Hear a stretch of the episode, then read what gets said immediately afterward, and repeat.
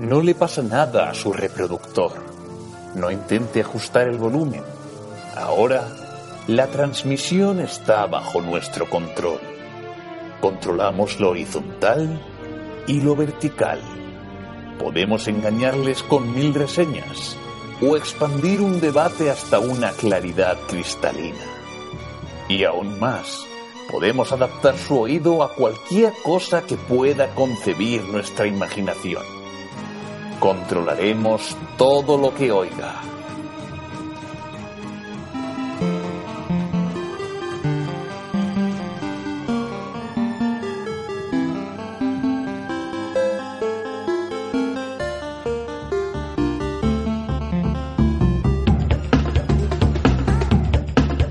Bienvenido a Hello Freaky Podcast.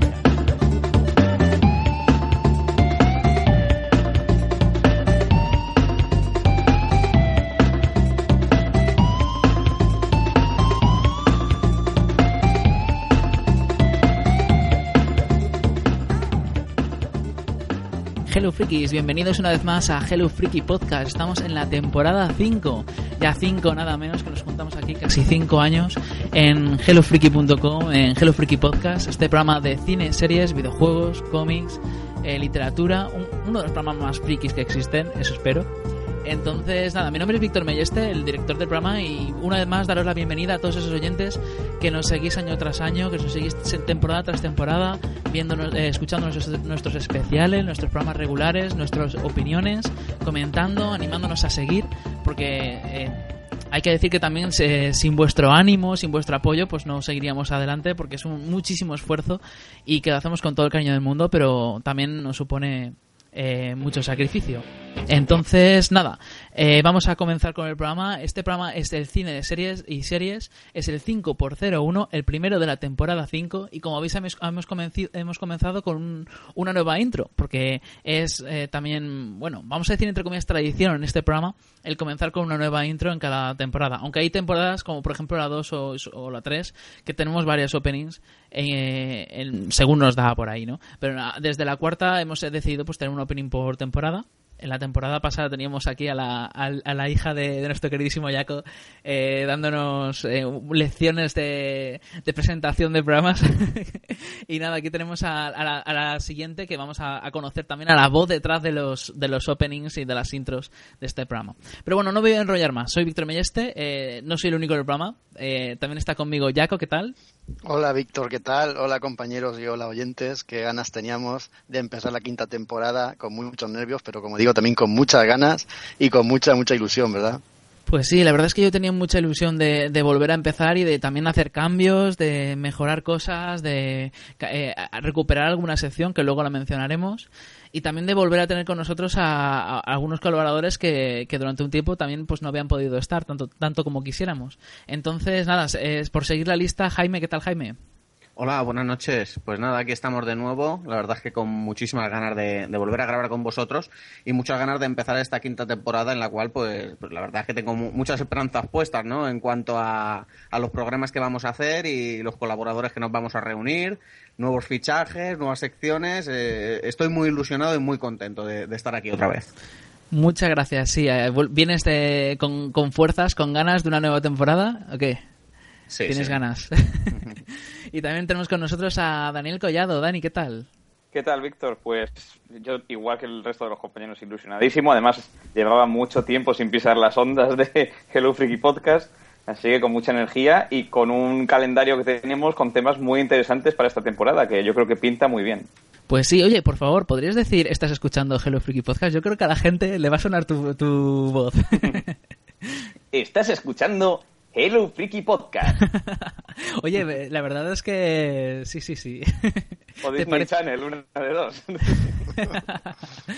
En fin, pues eso. Eh, nada, también dar un, un saludo a nuestro compañero Javier Román, que está intentando conectarse al Skype, pero como Skype ya sabemos cómo es, eh, le está dando problemas y todavía no puede añadirse al programa. No sabemos si, si podrá estar finalmente, pero bueno, contamos con que él podrá conectarse, aunque sea dentro de unos minutos. En fin, yo creo que ya toca comenzar con el programa, pero sin antes, eh, no, no, me, no, me, gustaría olvidarme de mencionar el grandísimo esfuerzo que se ha pegado nuestro compañero Álvaro Yeco a la hora de, de hacer una edición brutal, eh, añadiendo todas las reseñas de cómics y por otra parte todas las reseñas de Videoclub de la temporada 4 y además incluso hacer unos, unos cortes de música entre medias para que la gente descanse. O sea, yo creo que ha sido un esfuerzo brutal, desde aquí un aplauso, porque sí. la verdad es que está muy bien. Además, Víctor, a mí me pasó, eh, lo, publiqué por las redes sociales, que me había quedado sin, sin podcast que escuchar, ¿no? Me, había conseguido ponerme al día, aunque parezca mentira, y me vino esto, vamos, como agua de mayo. Cuando vi ahí los recopilatorios de, de, Álvaro, bueno, me los he escuchado todos de carrerilla y la verdad es que me ha encantado recordar esos momentos y, y esas tertulias que hemos tenido sobre los temas que has comentado. Se ha pegado un curro tremendo, un curro tremendo. Para que os hagáis una idea, las reseñas de cómics son tres partes porque no me cabía en una, no me, da, no, no me lo aceptaba iVox y lo tuve que subir en tres y eran más de diez horas y media. Y luego, por otra parte, las de Videoclub que les he subido esta misma tarde eran en total siete horas y media. O sea que era tela. La verdad es que nos pegamos aquí muchas horas, dando, dándolo todo. Pues nada, yo creo que ya toca comenzar con cine y vamos a empezar con la sintonía que ya estamos habituados de la temporada anterior.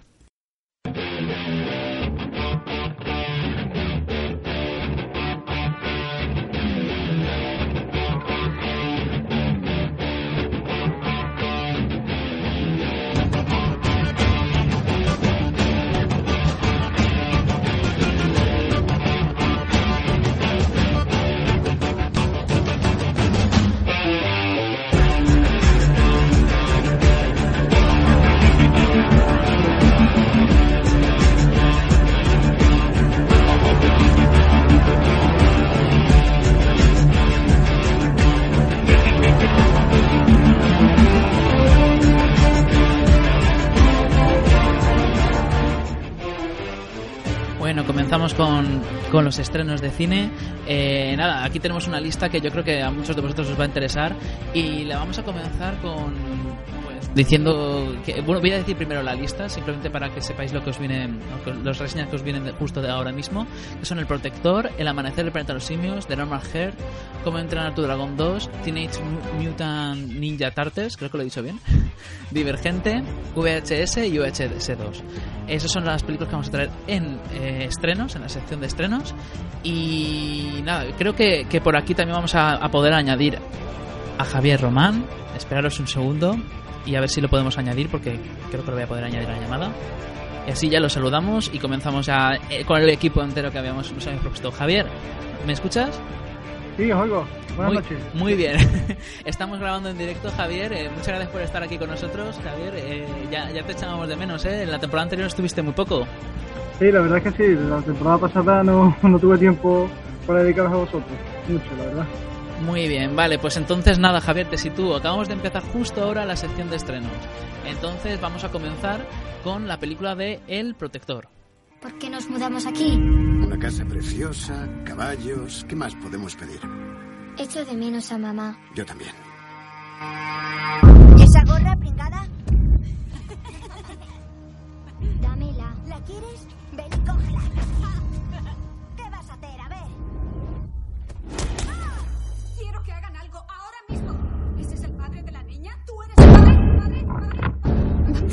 ¿Vamos a consentir que nos falten el respeto? Ve a su casa y juega con ellos como haces con todo el mundo.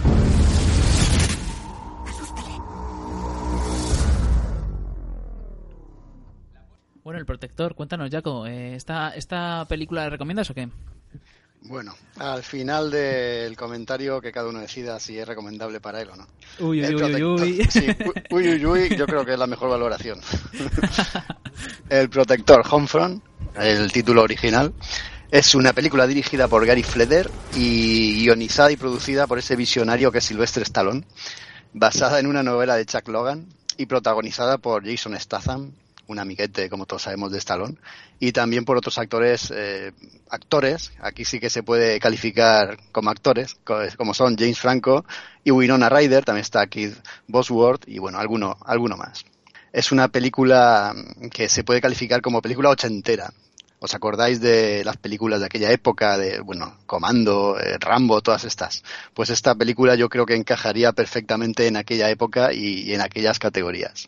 Aquí tenemos a Jason Statham, que protagoniza mm, haciendo de, de policía de la DEA, de narcóticos. Está infiltrado en una banda de moteros muy peligrosos. Y el día que van a capturar a, a esta pandilla de moteros peligrosos y narcotraficantes, pues mm, ocurre un pequeño accidente, un pequeño contratiempo, y la captura de los moteros se complica. Con lo cual al hijo del jefe de los moteros lo acribillan. Y el jefe de los moteros, que es muy malo, muy malo, echa la culpa al protagonista, Jason Statham, que a partir de ahora lo llamaremos por su nombre de, de la película, por su nombre de protagonista, que es Phil Broker.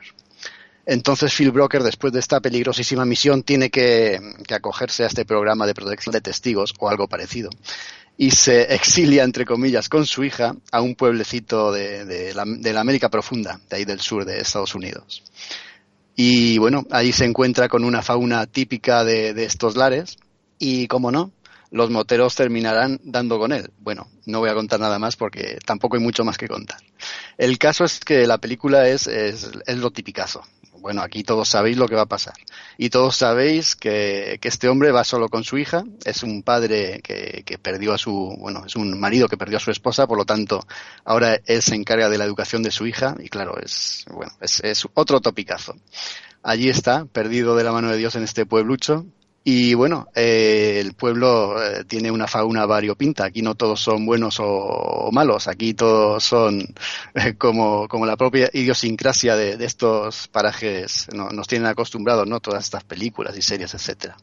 Y bueno, Phil Broker debe enfrentarse a este tipo de gente y, y, a lo que, y a lo que planean contra él, porque poco a poco van descubriendo, van descubriendo quién es y, y por qué está ahí escondido. Como digo, es una película que tiene un, un argumento bastante, bastante manido, es, es, bastante lineal. Y aquí, bueno, destacará la actuación de, Statham, pues por, pues, por sus escenas de acción, por sus peleas, etcétera, aunque tampoco es que brille especialmente en este tipo de escenas.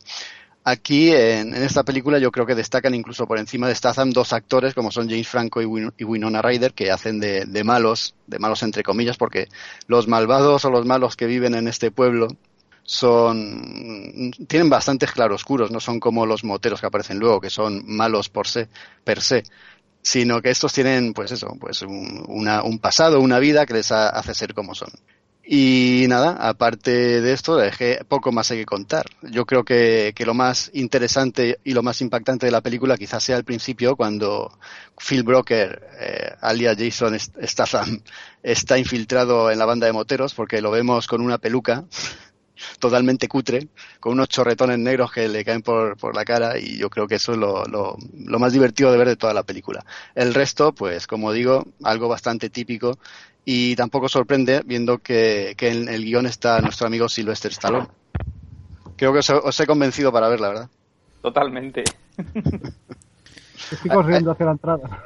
Hay, hay, una curiosidad aquí y es que Stallone compró los derechos de, de, la novela hace muchísimo tiempo y él pensaba explotarla, perdón, pensaba explotarla utilizando su personaje de Rambo. Conforme fue pasando el tiempo, eh, no, no, no, llegó a hacer este proyecto y en la actualidad ya se veía al hombre muy mayor para interpretar el personaje, así que lo cedió amablemente a su querido amigo y bueno, yo creo que la culpa ya no es solo de, del guion, que, que bastante, bastante chusquero, sino también un poco de, la dirección de Gary Fleder. No le tengo seguida la pista a este hombre, pero en las escenas donde, donde quizá Statham podía salir más bien parado, que son las, escenas de lucha, están bastante mal rodadas, están rodadas muy cerca, no se ven bien las peleas, ni los golpes, ni los ataques, ni nada de eso. Bueno, ¿qué vamos a hacer? Una película que yo creo que solo gustará a los fans muy fans de, este actor, de Statham, y a los fans muy fans de las películas de los 80 que quieran revivir pues esas antiguas glorias que veíamos en aquel tiempo. Hombre, se echan un poco de menos esas películas, ¿verdad, Jaco? Yo últimamente lo hablaba con mis compañeros ahora acerca de, de aquí de trabajo de, de Spendables 3, de los Mercenarios 3, y se echan un poco, estamos nostálgicos de las películas. A lo mejor es porque las vimos en nuestra niñez, pero es como un género que ha desaparecido un poco. Yo creo que sí, yo creo que sí, porque llegaron a un, a un punto en el que les pasaba lo que le pasa a esta película, que caen en tópicos y son repetitivas una vez tras otra. Yo creo que, que las mejores son las primeras, ¿no? Como puede ser Acorralado, también basada en una novela, por cierto. Pero bueno, es verdad que también cierto faltón nostálgico eh, influya en los espectadores que vayan a ver esta película y les guste. No sé, a mí me parece que es la típica película que es una más, ¿no? O sea, que se estrena, que pasa sin pena ni gloria. Me da la sensación. Sí, no, es que está destinada a eso. Y vuelvo a recalcar, eh, los papeles de James Franco y Winona, Winona Ryder, la verdad es que se nota que, que están actuando de verdad. Eh, Al lado de los otros actores están un, un peldaño por encima. Eso también es, un- es un poco gracioso, ¿no? Cuando estás viendo la película. Pues nada, entonces tú opinas que la gente debería verla, la gente que sepa a lo que va y, y que no espere nada más. O sea, que, eh, que tenga las, las pretensiones bien, bien cogidas. Sí, y los que quieran ver a Jason Statham con peluca. Eso tiene que ser como mínimo curioso. Ahí ya sí me has convencido para verla. Muy bien, bueno, pues entonces ya está. ¿Quieres que continuemos con la siguiente o alguien más tiene alguna pregunta? No, yo creo que preguntas pocas. Aquí hay poco que contestar. Vale, pues nada, vamos a, seguir. Bueno, decir que eh, siempre se me olvida para nuestros oyentes su- eh, sudamericanos o, o de habla hispana, como quieran de llamarse a sí mismos, eh, se llama Homefront. Es que lo digo porque el, título en España, en España no tiene por qué ser igual que en otros países de habla hispana. Eh, se llama Homefront. Y ahora vamos a pasar a otra película que se llama El amanecer del planeta de los simios, que en inglés se llama Down of the Planet of the Apes. Y vamos a escuchar el tráiler.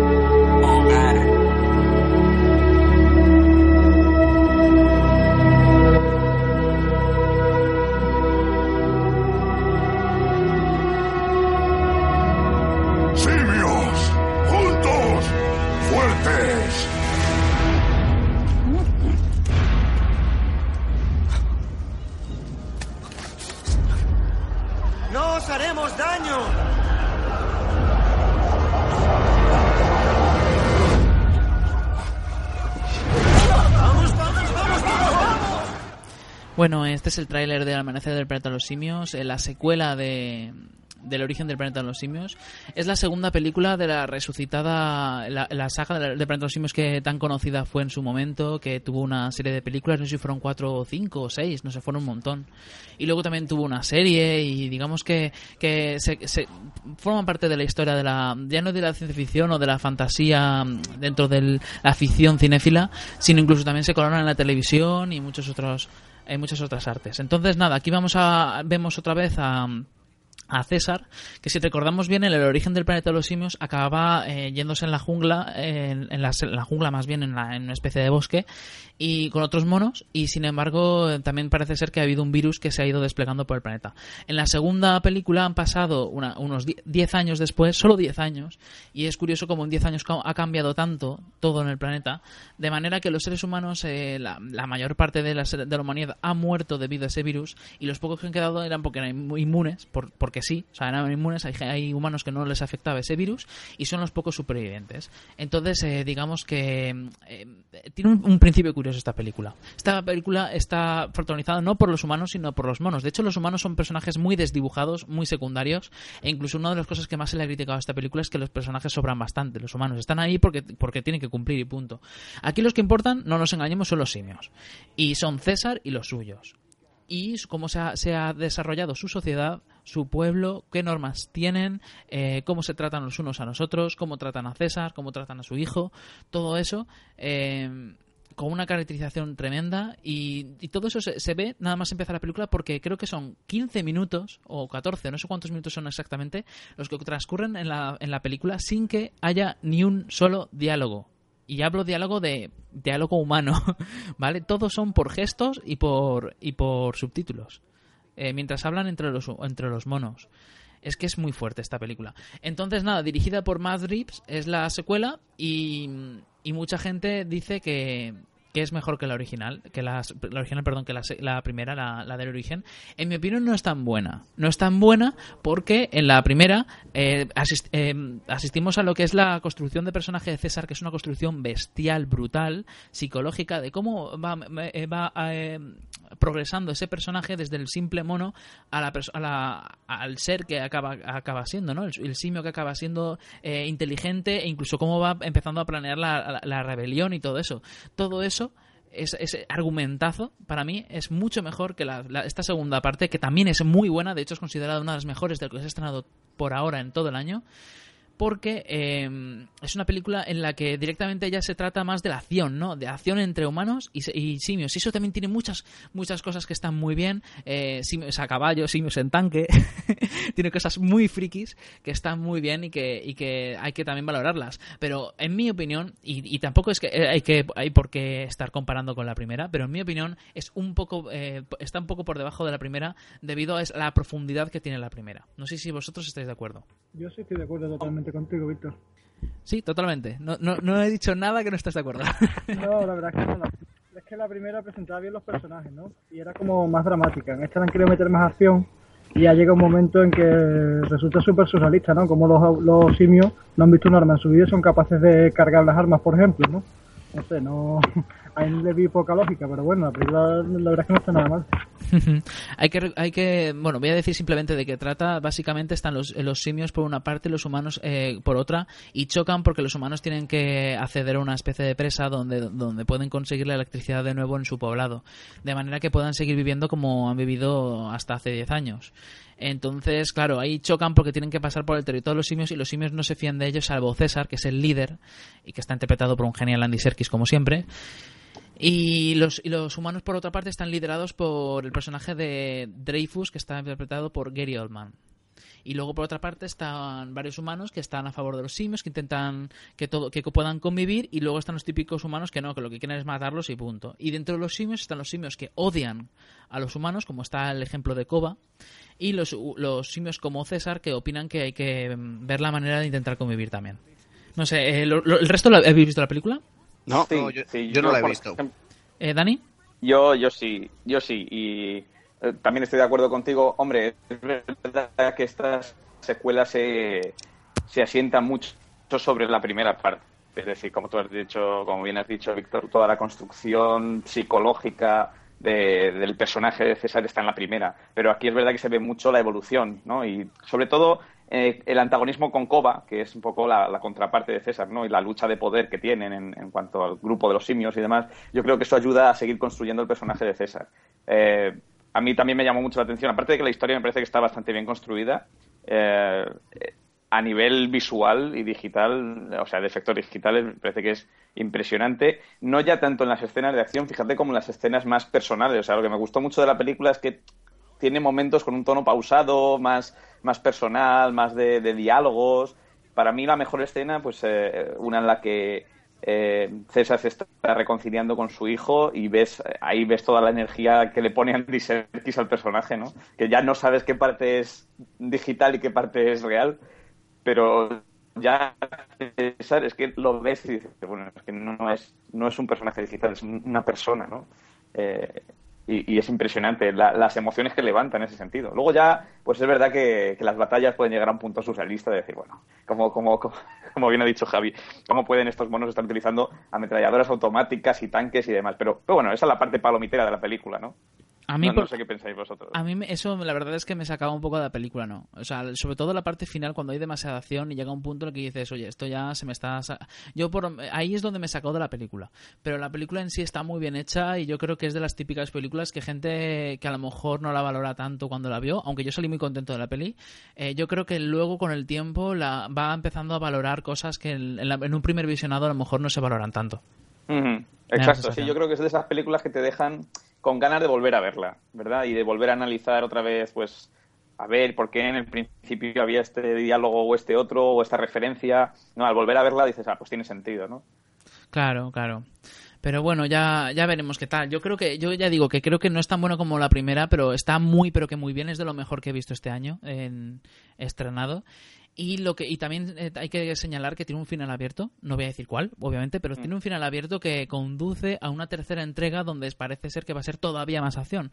Quiero decir que al principio hay mucha construcción de personajes, pero luego todo indica a que va escalando cada vez más, igual que escala la rebelión y escala todo. Ya, nosotros ya sabemos cómo acaba, en teoría, cómo acaba todo, ¿no? Porque también hay que reconocer que hay, hay ciertas cosas que indican que esta saga no está siendo tan fiel como quizá entre comillas debería a la saga anterior, ¿no? Porque hay cosas que según cuentan en la primera saga, recordemos esos viajes en el tiempo y todo eso, que luego en la, esas cosas no ocurren en esta. Quiero, o sea que hay gente que opina que esta segunda saga no tiene nada que ver con la primera y hay gente que opina que esta segunda saga tiene que ver con la primera, pero eh, con ciertas licencias, pero que luego todo al final casará. No sé qué opinas tú. yo creo que le están construyendo muy bien. O sea, es de las pocas sagas en las que estas precuelas barras secuelas están funcionando bien para mi gusto.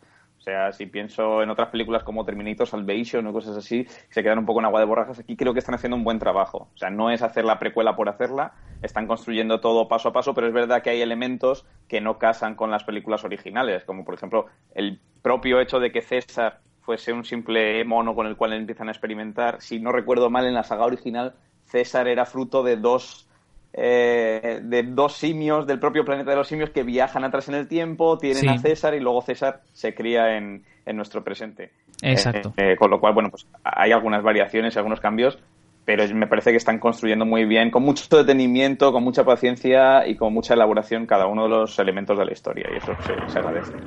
Sí, la verdad es que sí. Yo espero que, ya, digo, que, que, sigan por este palo y yo espero también que la tercera no se desmadre ni ponga demasiada acción. Javi, Javi ¿quieres añadir algo de la película? No, creo que habéis comentado todos los aspectos más positivos de la película, ¿no? Bueno, dicen, se rumora que en la tercera vuelve el personaje de Jane Franco. ¿Qué? ¿Qué? En la tercera sí. vuelve el personaje de Franco. Eh, ¿Lo has leído por ahí o algo? Sí, sí, lo he leído, lo he leído. Qué curioso. ¿No, ¿No volverá en plan flashback? A lo mejor en plan algún recuerdo que tenga eh, César.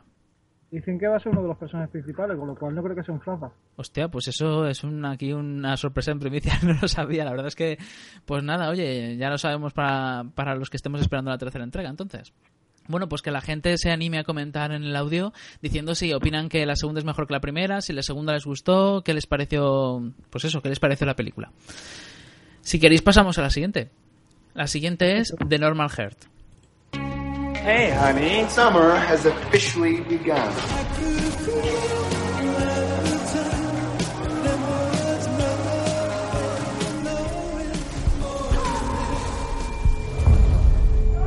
I've never seen or heard of anything like this. This seems to only be happening to gay men. We have to do something. No one else will. Men do not naturally know.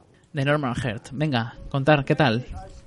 Pues The Norman Heart, película para la televisión, más concretamente para el canal HBO del director Ryan Murphy, que os sonará, supongo, por ser el creador de las series Nip Tuck, Glee y American Horror Story. El guion es del escritor Larry Kramer, que narra su propia experiencia. Y el reparto, pues, es, eh, tiene bastante nivel, ¿no? Está ahí de protagonista Mark Ruffalo. Eh, tenemos también a Matt Bomer, que hace un papelón. Taylor Kitsch, Jim Parsons, que es el que hace de, de Sheldon Cooper en Big Bang Theory. Y, Julia Roberts, ¿no? También tenemos por ahí a Alfred Molina y la verdad es que, pues como os digo, un reparto bastante bueno y lo hacen todos muy bien. La película está ambientada entre el 82 y el 83 y, bueno, narra el estallido del SIDA en la comunidad gay de Nueva York. El protagonista es Ned Weeks, un escritor que tras intentar luchar contra su homosexualidad en su juventud, ¿no? así reprimido y tal, pues vive ahora completamente fuera del armario, aunque, aunque no le gusta el camino que digamos que está tomando su comunidad, ¿no? No, no le gusta, no le gusta lo que está viendo. Eh, lo más importante de esta película no es ya cómo retrata la enfermedad, en el sentido de, cómo afecta a los enfermos, ya que esto no aporta nada nuevo. Ya hemos visto muchas películas con, con dramas de este tipo, ¿no? De cómo va cómo va consumiéndose el enfermo, pero, pero está muy bien hecho, ¿no? Eh, aún así está muy bien hecho y en algunos momentos debo reconocer que impacta y emociona. Lo importante, como digo, de esta película es, es cómo se nos muestra el, activismo de la lucha contra las autoridades y, y la política por tratar de conseguir eh, que se tome el SIDA como lo que era, ¿no? Una epidemia fuera de control y no como, como dicen en esta película el cáncer de los gays. Veíamos ahí como, como las autoridades intentan eh, mirar para otro lado ante este problema. Es curioso porque vemos como, la comunidad gay estaba únicamente centrada en su, liberación sexual y, de algún modo esta enfermedad les obliga a organizarse eh, para luchar contra la enfermedad, ¿no? A, dejarse ver como comunidad, luchar políticamente y tal. Y, y, es curioso eh, que como en un momento de la película vemos al, protagonista, a Ned eh, que dice que piensa que, que, la que, que, se transmite a través de relaciones sexuales, porque, como digo, estos los comienzos del SIDA y no, no se sabía nada. O sea, fijaros lo que os digo, que se pensaba que era un, cáncer o algo así. Y entonces, pues él eh, hace una reunión con, con, todo el colectivo gay y les solicita que estén un tiempo sin hacerlo, ¿no? sin, tener relaciones sexuales. Y, y, empiezan a buchearle, a, a, gritarle que no, que tal, que como que ellos han luchado mucho para llegar a la liberación sexual, que no sé qué. Y entonces pues pasa lo que pasa, ¿no? Empiezan a caer como moscas debido, debido a este horrible virus. En esta película, pues, eh, vemos dos formas totalmente opuestas de, de, alcanzar los objetivos, ¿no? Vemos una es haciendo mucho ruido, eh, utilizando cualquier plataforma, ya sea prensa escrita o saliendo en la tele, en debates y tal, y enfrentándose al poder de forma directa, que esto es lo que hace el protagonista. Y, y la otra es mantenerse, digamos, en un segundo plano, eh, sin molestar a las autoridades, digamos, intentando hacer las cosas desde dentro, que para que al final te, te escuchen y tal, eh, vemos ahí estas dos posturas, ¿no? Atacar o colaborar.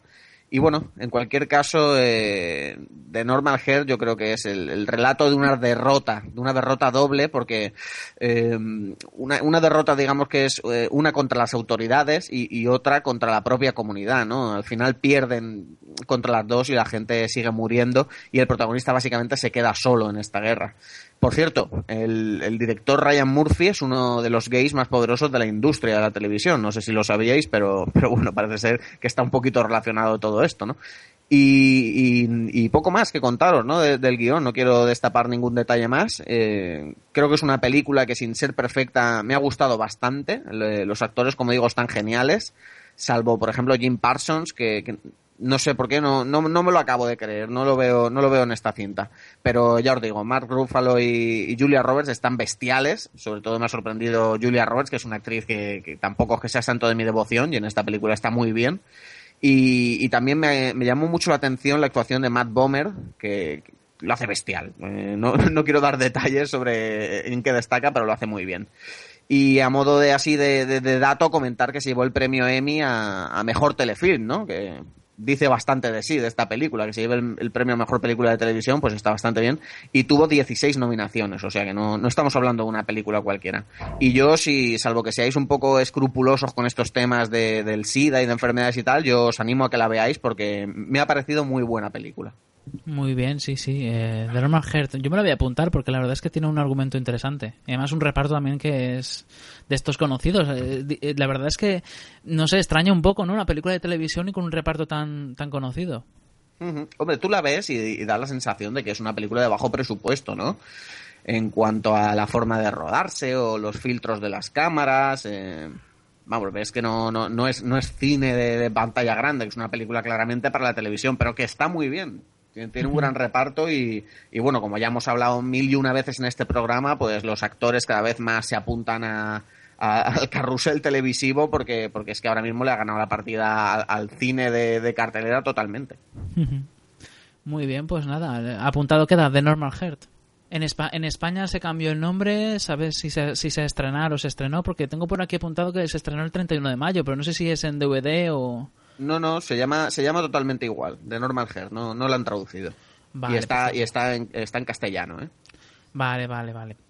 Vale, pues, eh, ¿alguno de los compañeros tiene alguna pregunta?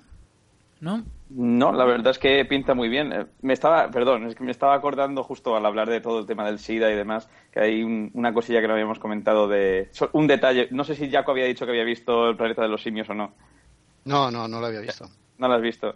Pues detalle, ahora que comentamos todo el tema este, aparece un cómic que hay que tener en cuenta y que creo que desde Hello Freaky deberíamos eh, recomendar, que tiene un poco de relación con, con, todo el tema del SIDA y enfermedades eh, de transmisión sexual y demás, que es Agujero Negro de Charles Barnes, y que, que, que, creo que es un comentario que vincula ambas películas. Y, y es un Agujero Negro, un cómic que recomendaríamos desde Hello Freaky y, y que está presente en el planeta de los simios, hay que echarle un vistazo. Pues yo me lo apunto ya. Muy bien. Vale, pues entonces vamos a pasar a la siguiente película que es Cómo entrenar a tu dragón. Tenemos que mejorar un montón ese vuelo rasante, campeón. ¡Desdentado! Estos de morritos, pequeñín. Pues ahora te vas a enterar. ¿Qué? ¿Te rindes ya? Oye, no le harás daño a un pobre cojo.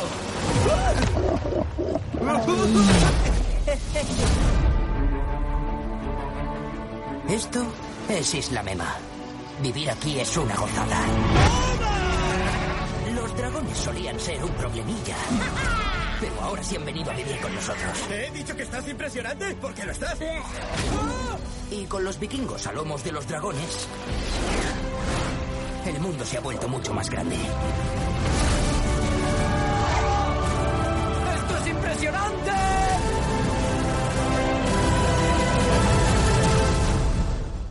Bueno, eh, com- como decías, como entrenar a tu dragón 2, en la, la secuela de la primera parte, esa, primera parte tan genial, tan maravillosa que se estrenó creo que fue en 2010.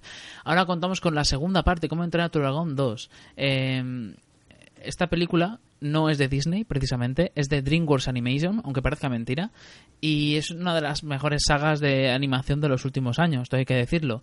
Eh, esta, eh, para quien a lo mejor no le suene tanto, a lo mejor por el nombre o que sea, aunque no lo creo, es la película que está, está protagonizada por Hiccup, eh, y que es un, un vikingo, y que digamos que eh, al final eh, están como siempre peleándose con los dragones en la primera parte, y digamos que al final resulta que se hace amigo de un dragón y consigue al final convencer a todo su poblado de vikingos de que tienen que, de que querer a los dragones y tenerlos como mascotas.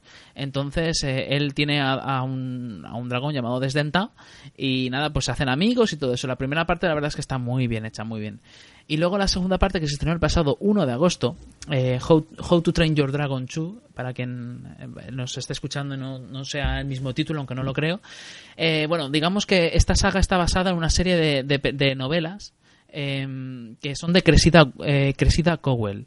Eh, digamos que es una especie de saga en la que yo, si, si no recuerdo mal, son todas de cómo entrenar a algo. Cómo entrenar a tu dragón, cómo te entrenar a tu vikingo, cómo entrenar a tu no sé qué, cómo tre- entrenar a tu no sé cuánto. Y la saga de, de películas en sí se ha basado en el dragón en sí. Entonces, nada, en esta segunda parte, digamos que ya todo el poblado están totalmente mm, acostumbrados a, a- vivir y a convivir con los dragones y el, el protagonista pues lo único que hace es intentar eh, buscar otros- zonas nuevas, sitios nuevos, porque él no quiere ser el, próximo jefe, que es lo que su padre querría de él.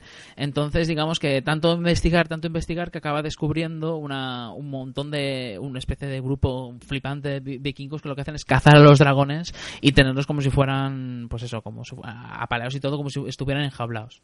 Y nada, pues digamos que la película trata de cómo, pues, eh, cuál es el choque entre una cosa y la otra, también eh, conocer a una persona muy interesante y una persona también eh, muy crucial para la vida del personaje principal, que no voy a decir cuál es, para no spoilear.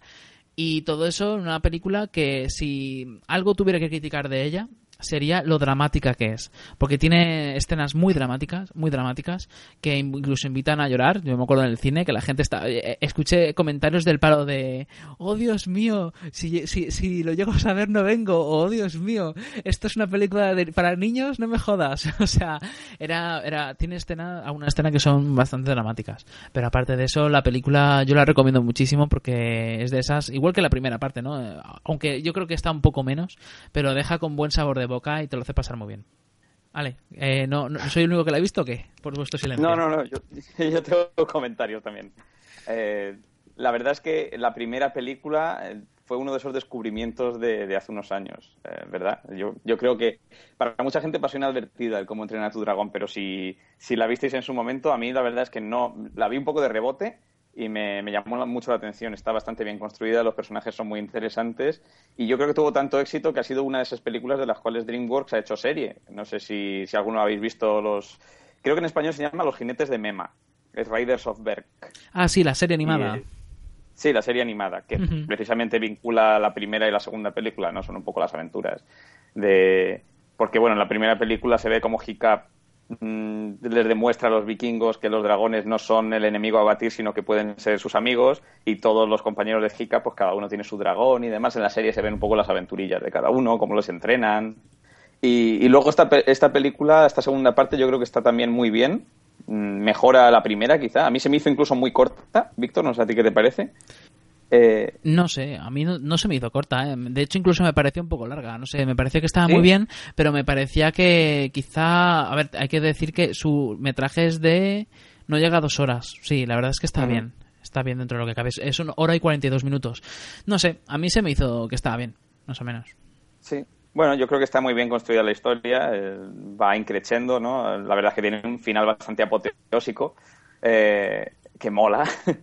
y, y, también mola bastante cómo ha mejorado la animación de, de DreamWorks. Eh, vemos a Hiccup como se le ve ya que es un adolescente, como ha pasado el tiempo, que tiene hasta los pelillos de la barba ya, el chaval.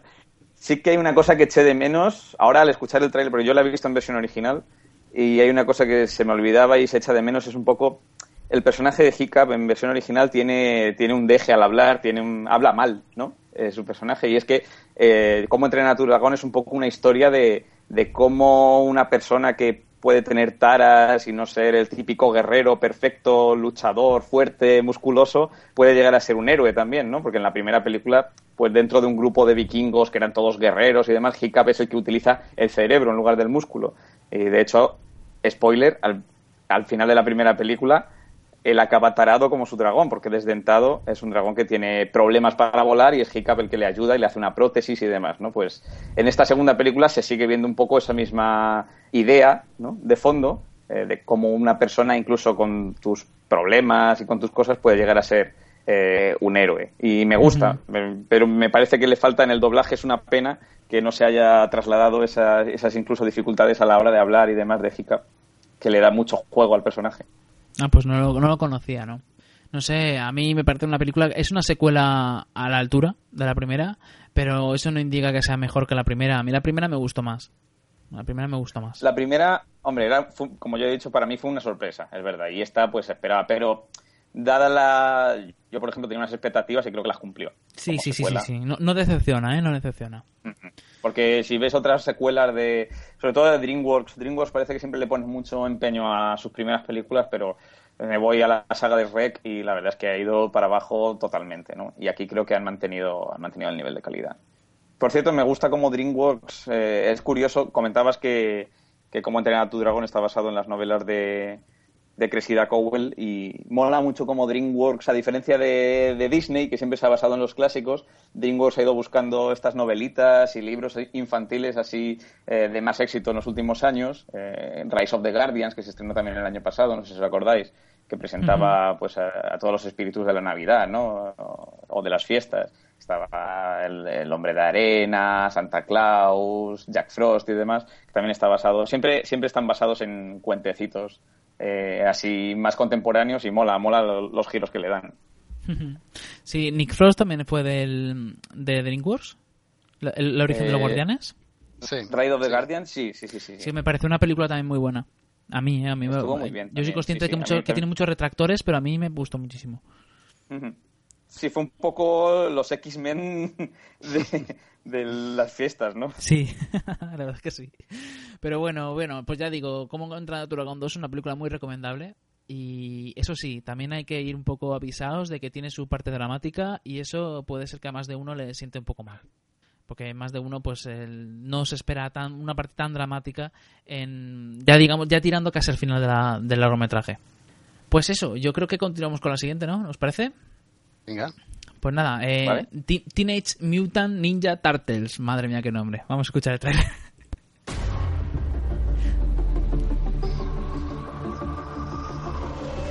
Los datos de vigilancia muestran numerosa actividad del clan del pie. Están cogiendo rehenes. ¡Al turrón! ¡Ahora! ¡Esta es nuestra ciudad! ¡Sí, señora! ¡Ahí queda eso! Como sombras en la noche, completamente invisibles. ¿Qué ha sido eso? Es el flash de una cámara. Dame la cámara. Mirad, ha puesto su voz de Batman. ¡Aparta, Rafael! Yo, yo, creo que por el trailer se nota que esta película es muy, pero que muy, pero que muy friki, ¿no, Dani? Es muy friki, sí. Tiene multitud de referencias de la cultura pop, ¿no? Eh, que mola, mola, porque... No sé, le da, le da otro aire. Es verdad que, bueno, ahí están las Teenage Mutant Ninja Turtles, como ha dicho Víctor, o las Tortugas Ninja, eh, que han vuelto, han vuelto al cine y, y, lo han hecho de forma bastante buena. Yo creo que es un poco, si hacemos comparativas con, con la saga cinematográfica de las Tortugas Ninja de los años 90, nos demuestra un poco la sociedad en la que vivimos ahora mismo. Es todo un poco más blandito y luminoso, ¿no? Eh, bueno, pues esta película está dirigida por Jonathan Liebsman, que no es que sea un maravilloso director, eh, tiene cositas como Ira de Titanes o Invasión a la Tierra, eh, que es Battle Los Ángeles, no sé si alguno lo ha visto. Sí, Casi sí. todo fantasía y ciencia ficción. Y bueno, pues eh, no sé yo, Peter Laird y Kevin Eastman, que eran los autores originales del cómic, cómo, cómo se tomarán esta película. Ya digo, dirigida por Jonathan Liebsman, pero producida sobre todo en cabeza por Michael Bay y se nota mucho. Se nota mucho. De hecho, fíjate si se nota que la que está un poco al pie del cañón como actriz principal de esta película es Megan Fox. Curioso, porque esta mujer ya ha demostrado más de una vez mm, su antagonismo con, respecto a Michael Bay, ¿no? Como no se llevan muy bien, pero bueno, ahí está la Fox. Eh, y acompañada de Will Arnett, eh, que hace de Vernon Fenwick, que es el compañero cámara de Megan Fox, Abril O'Neill, April O'Neill. Eh, también está William Fitzner y Tohoru Masamune, estos son los, los malotes de, de la cinta, Eric Sachs y, por supuesto, Schroeder, eh, el despedazador. El guion también eh, es de Josh Applebaum, entre otros, que ha escrito cosas bastante chulas como Misión Imposible 4, El Protocolo Fantasma, y ahora mismo está escribiendo, atención, esto puede ser una primicia también en Hello Freaky, Super Policía en Hollywood 2. Eh, no sé si recordáis las películas de Eddie Murphy. Pues se rumorea que este hombre está escribiendo una, una secuela para Super, Super Detective en Hollywood. Y pues, ¿qué son las tortugas ninja? Pues nos han vuelto a traer un poco una actualización de lo que eh, estas tortugas ninja mutantes adolescentes fueron en los 80 y en los 90, ¿no? Pues ahí tenemos una Nueva York tomada por Shredder, el despedazador, y su clan del pie, y vemos cómo lo controlan todo, desde la política, la policía y los medios, hasta que la reportera Abril O'Neill se pone a investigar y descubre a cuatro vigilantes, o cuatro nocturnos, eh, guerreros nocturnos que luchan para proteger la Gran Manzana. Lo que Abril nos esperaba, por supuesto, es que estos cuatro guerreros fuesen cuatro tortugas ninjas mutantes y adolescentes, ¿no? Y no está mal la película, la verdad es que merece la pena ir a verla. Yo creo que se tiene... eh, a ver, todo depende, como siempre, de las expectativas, ¿no? Si esperas un peliculón o algo que te abra los ojos novedoso y tal, pues, pues no, no. Las tortugas ninjas son lo que son. Son un reflejo de la cultura popular, son diversión, son batallas, eh, es lo que es. Y, y también es verdad que se ve un poco, como digo, pues el giro que ha tomado la cultura y la sociedad en estos días, ¿no? O sea, es totalmente opuesta un poco a, las películas de los 90 porque en aquel entonces veíamos un Nueva York más oscuro, más tenebroso, eh, los adolescentes de la época, aquellos que iban a ser reclutados por el clan del pie y tenían su, su propia base donde había tíos patinando, chavales fumando, qué malotes somos. Ahora ya es, es, es otra idea, ¿no? El clan del pie son más es más un grupo organizado terrorista con armas y demás, es, es, otro concepto. Y Nueva York, pues es la Nueva York de hoy en día, eh, rascacielos, eh, más luminosa, eh, pues lo que ha cambiado Nueva York en estos últimos 20 años, ¿no?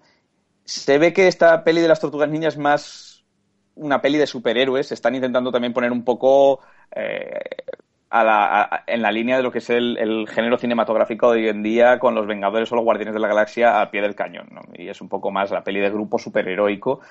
Pero en cuanto a diseño de personajes y conceptos, mola bastante. Y hay chistes que son bastante tortugas ninja. Están ahí. O sea, el espíritu está ahí.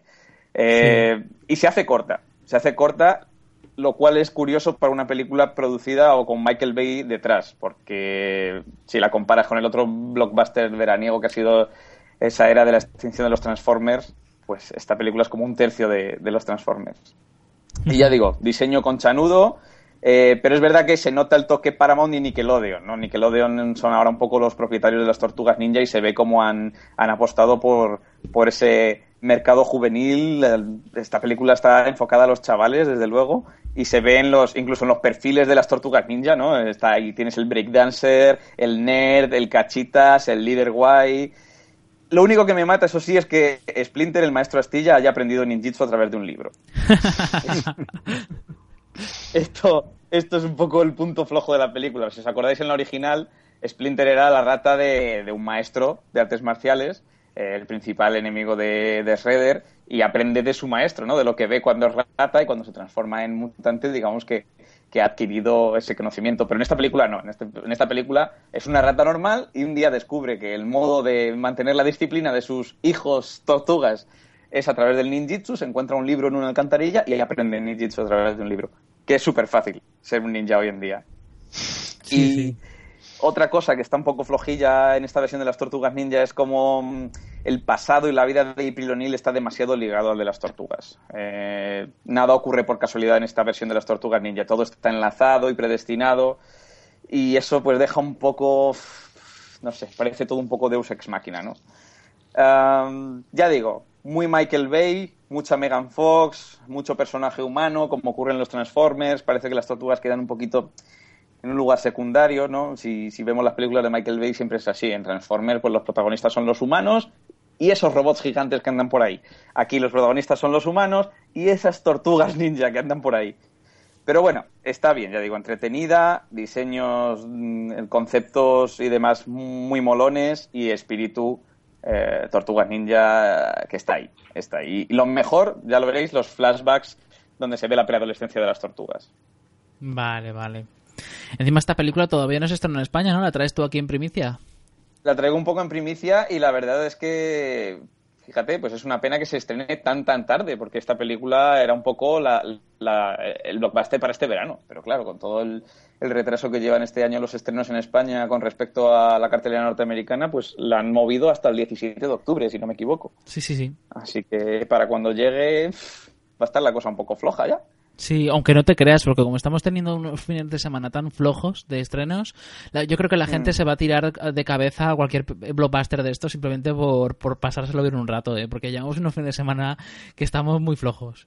Sí, es verdad, sí, es verdad. Pero, pues esta, esta, mira, para alegrarte el día, pasar un buen rato, reírte y la música mola también y ya te digo, eso es una película moderna, divertida, con acción, con comedia. Los más fieles, los fans más eh, hardcore de las Tortugas Ninja, por supuesto, serán un tanto detractores de ella. Los chavales fliparán con la película y en general yo creo que es una apuesta al día bastante bastante fidedigna a lo que eran los cómics o al espíritu original de las Tortugas Ninja. Muy bien.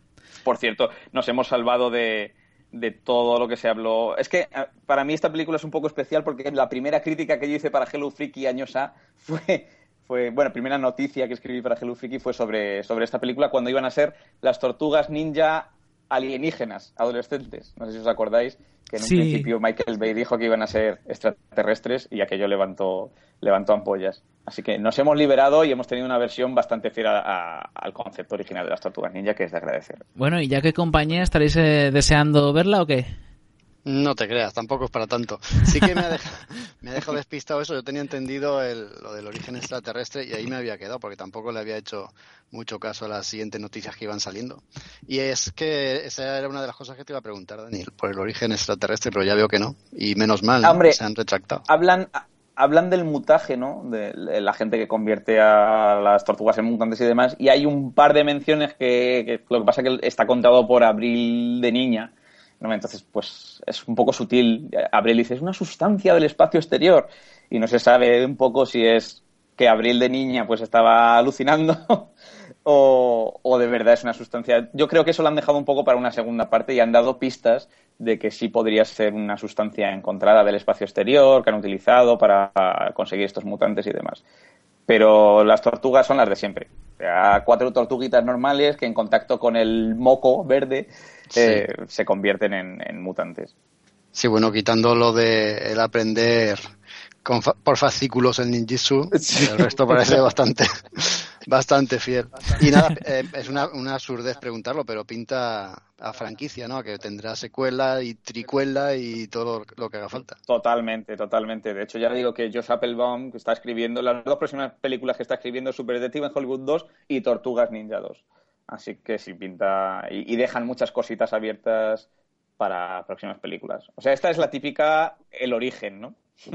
y ya de, hecho, pues no sé, se echan en falta a lo mejor más, más batallas y demás, pero es, es la típica película de origen de los héroes y te lo dejan abierto para, para secuelas.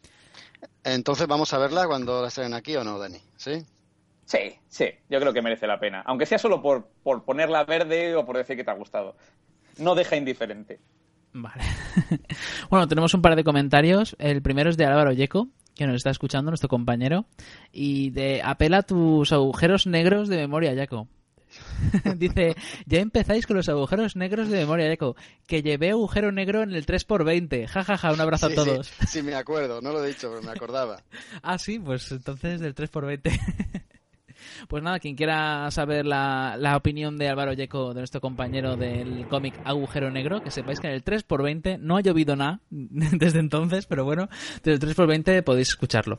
Y también por otra parte, nuestro oyente Gonzalo Muries nos dice, si se visiona las películas antiguas o la primera parte del reinicio del planeta de los simios, no la de Tim Burton, explican el porqué de lo que sucede en esta película. No sé a qué se refiere exactamente a qué por qué. Sí, yo, yo creo que quiero saber más o menos a qué se refiere. No lo he comentado antes porque tampoco quería interrumpiros, pero es que esta, este renacimiento de la saga del planeta de los simios parece que han optado por empezar desde el principio. La, la, versión antigua de las películas empezaron por el final y luego las siguientes películas iban como contando eh, lo que había pasado para dar eh, con, con, esa primera película. No sé si me explico. ¿eh? Era una especie de precuelas una sobre otra. Aquí han empezado por el principio directamente. Me imagino que se refiere a eso, que lo que ya han contado aquí está contado allí, pero como también habéis dicho, hay ligeras variaciones. Muy bien. Bueno, pues nada, vamos a continuar con, la, con el siguiente estreno, si os parece, o queréis comentar algo más de las tortugas. ¿No hay nada que se haya no. quedado en el tintero? Vale, pues. Eh, una, una, cosa, dime. Dani, ¿dicen Kawabanga o no dicen nada de eso? Dicen Cobabunga, sí señor. Hombre, Sí, señor. ya voy a verla. Menos mal, menos mal. Aunque es, aunque es ya casi al final de la película, pero ahí está. Ahí está. Estás esperándole con el culo prieto, que sí.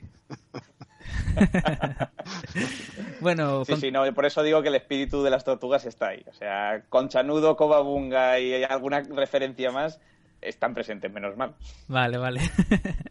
Muy bien, pues nada, continuamos con Divergente. ¿Estás nerviosa?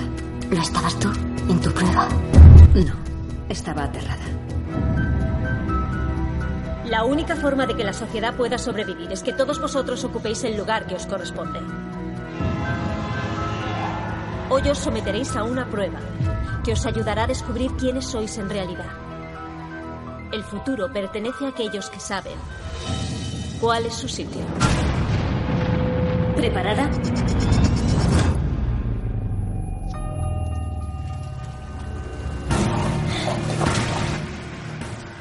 Bueno, ese es el trailer de Divergente. Es una, una película, la primera película de una saga de, que está basada en las novelas de Verónica Roth y que básicamente eh, nos cuenta la historia de una, una sociedad futurista y distópica en la cual, digamos que todos los, los seres humanos son divididos en diferentes facciones según sus habilidades, según si se les da mejor las matemáticas o la, lo que es el estudio, el análisis de las cosas, a lo mejor se les da bien las cosas físicas, el ser el, los desafíos, a lo mejor se les da bien el, la investigación, a lo mejor se les da bien ayudar, eh, eh, todas esas cosas. Entonces eh, los dividen en diferentes facciones. Y básicamente, eh, cuando son adolescentes, los dividen y automáticamente a partir de ese momento es más importante para ellos, o debería ser más importante para ellos, su facción que su propia familia. Es decir, eh, lo repiten varias veces, es más importante el, la facción a la que perteneces que tu propia sangre.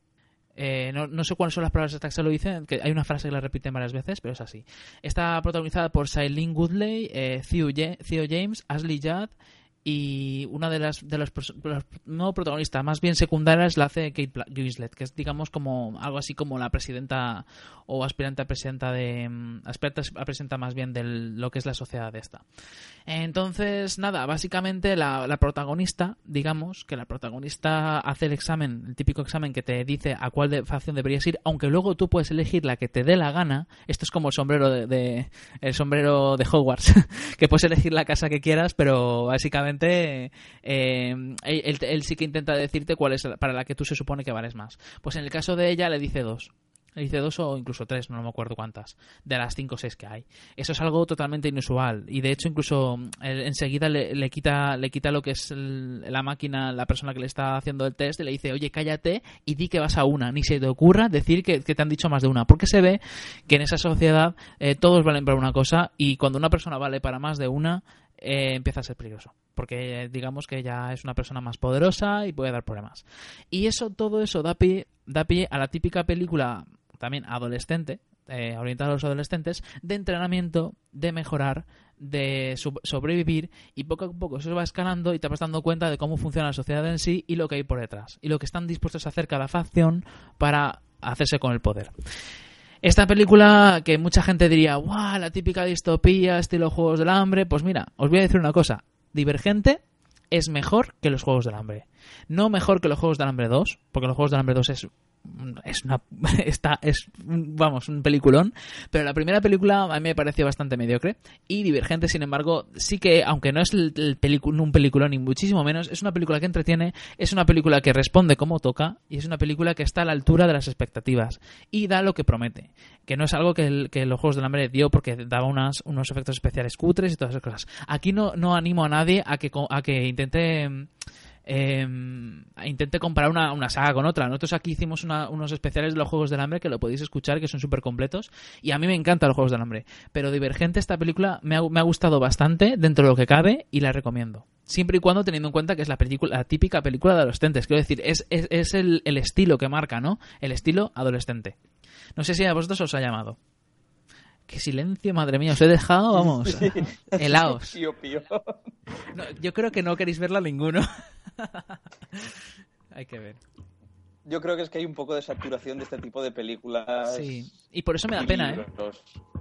Me da pena, porque sé que hay una saturación y por eso esta película ha pasado, ha pasado como ha pasado. Que casi Sí, nadie se ha enterado de su Crepúsculo ha hecho mucho daño. Sí. Crepúsculo ha hecho mucho Pero daño. mucho. Pero de verdad, ¿eh? eh quitaros los prejuicios y dar una oportunidad porque es una película muy entretenida. Marta y yo la vimos y nos lo pasamos pipa.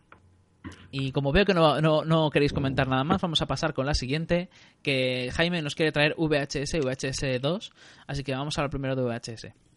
Bueno, esto es lo que vamos a hacer. Tenemos que entrar en esa casa y lo único que tenemos que hacer es robar una cinta. Un vídeo VHS.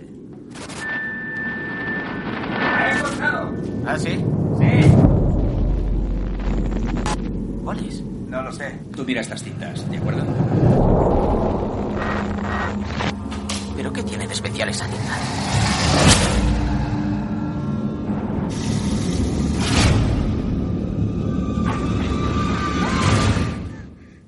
VHS, venga, Jaime, cuéntanos sobre esta saga de películas.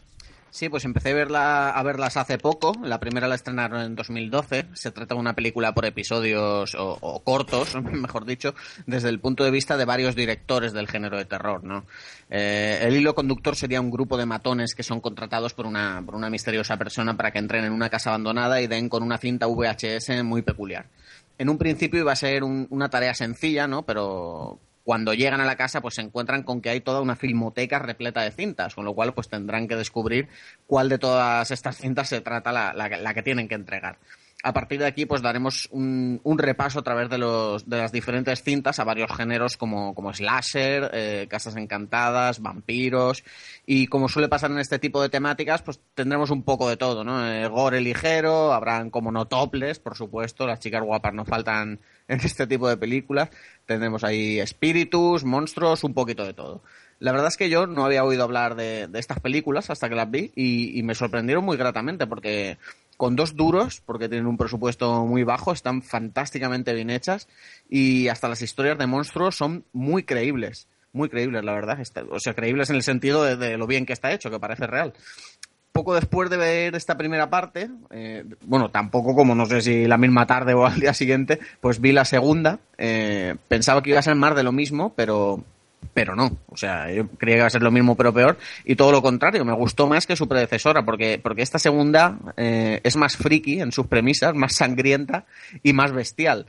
A esta segunda parte pues se unen directores eh, del calibre de Gareth Evans, que es el de Redaba Asesina, o Eduardo Sánchez y Greg Hale, que son los del proyecto de la bruja de Blair. Y la cinta se divide en, esta segunda cinta se divide en seis capítulos, ¿no? Eh, hay uno que se llama Tape 49, eh, el hilo conductor. Se podía, podemos decir que, que este Tape 49 es el hilo conductor eh, para el resto de, cintas, ¿no? Vemos ahí como dos investigadores privados se infiltran en una casa para investigar la desaparición de un joven estudiante y descubren pues una habitación con una serie de cintas VHS. O sea, igual que en la primera parte había unos matones que tenían que buscar una cinta, pues aquí han metido dos investigadores. Eh, luego tenemos otra que se llama Clinical Trials, que el protagonista de, esta parte pues se somete a un implante de, de ojo, ¿no? Biónico. Esta yo creo que es la peor parte de todas, mm, o por lo menos a mí la que menos me gustó, pero bueno, es un... Le, implantan un, ojo que, que lleva una cámara y empieza a ver cosas que los demás no vemos, ¿no? O sea, si hay un muerto, pues lo ves, cosas de estas. Luego la, tercera se llama A Ride in the Park. Es una historia de zombies muy, muy macabra y, divertida con, con, un maquillaje excelente. La verdad es que, que, está muy bien. Y un final que me sorprendió mucho. Yo esto no, no lo había visto en el género zombie y la verdad es que me gustó. Luego otra se llama Safe Heaven, eh, en la que un grupo de reporteros pues está filmando un documental sobre una secta, creo que, creo que es en Japón, si no es Japón, es un país asiático, vaya. Pero, bueno, pues parece ser que estos sectarios acceden a ser grabados desde, desde dentro e invitan al grupo a desplazarse a, su recinto y a partir de aquí pues se complica la cosa hasta límites insospechados. Esta es la más sangrienta de todas las partes y está muy bien, ¿eh? Y luego la última, que podríamos decir que es la más friki, es, se llama Alien Abduction Slumber Party. Es, como me imaginaréis, es de abducciones de aliens. Y veremos pues el lado menos amable de estos extraterrestres, ¿no? Y luego tiene un detalle muy curioso, que atentos, porque a la cámara que, que han instalado en, en el perro del protagonista. Esto es muy gracioso, porque le han puesto una cámara así como en el collar y vemos la cinta, digamos, a través del perro. Esto la verdad es que es un detalle muy original que, está genial. Y nada, para terminar, pues deciros simplemente que son dos películas muy recomendables, sobre todo para los amantes de, del género de terror y que estoy deseando ver la tercera parte que, que, me acabo de enterar de que estaba disponible, la verdad. Así que os animo a que las veáis porque a mí por lo menos me han gustado. Yo vi la primera hace, no sé si hace, fue hace un año y me gustó dentro de lo que cabe, o sea, me gustó con, con reparos porque mm. había partes que me parecieron un poco cutres, habían partes que me parecían que no tenían ni, ni puto sentido. O sea, es sí, que... Sí. Pero, la, y la segunda, la verdad es que por ahora no la he visto porque como la primera me pareció un poco... A ver, dentro de lo que cabe me entretuvo, o sea, ya, ya, ya está bien para lo que se estrena en la, en la cartera, pero todavía no me ha llamado para verla, pero la veré. Y también hay que recordar la VHS Viral, que es la tercera parte, que todavía no se ha estrenado ni siquiera en Estados Unidos, se estrenará el mes que viene, creo. Ah, vale, vale. Digo yo, es que la he visto en Film Affinity y digo yo, ostras, la han estrenado ya, no, no, no me había enterado, vale, vale, que la, no, no la han estrenado. No, se, se, ve que es una saga de películas que van juntando cortos, eh, todos mm. los cortos. Entonces la tercera parte, que se llama Viral, se estrenará el 23 de octubre en Estados Unidos. Bueno, pues estaremos atentos ahí para verla. Y nada, entonces tú las recomiendas, ¿no? Entonces. Sí, sí, vamos a ver, no las voy a poner aquí como peliculones, es lo que tú dices, tiene cosas buenas, cosas malas, cosas sin sentido, eh, eh, o sea, hay que tener en cuenta que cada película está consta, digamos, de cinco o seis mini películas, pues algunas son una mierda, pero hay otras que están muy bien y yo en general las recomiendo. A mí me entretuvieron, vaya. Muy bien, pues nada, hay que dar las recomendaciones. Yo la verdad es que ya me has convencido para ver la segunda y la tercera veremos qué tal. Uh -huh. Vale, pues entonces, nada, eh, se han quedado algunas películas en el tintero, no sé si las traeremos en próximos programas o ya se quedarán para siempre. Yo pensaba a lo mejor mencionar si no nos daba tiempo, pero no, no nos va a dar tiempo a mencionarlas, así que nada, ya, ya lo iremos comentando en próximos programas si apetece. Entonces vamos a pasar ya a la sección de videoclubs, si os parece bien.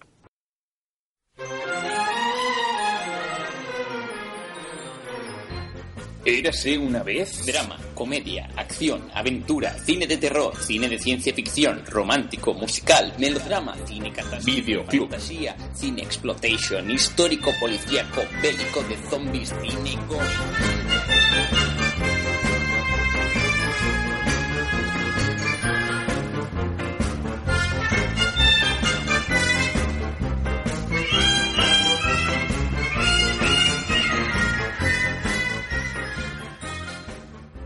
Bueno, bueno, bueno, vamos a pasar, después de esta fantástica introducción que estrenamos en el programa, vamos a traer en la sección de Videoclub la primera, el primer programa de cine y series de la temporada 5, Cristal Oscuro, del 82.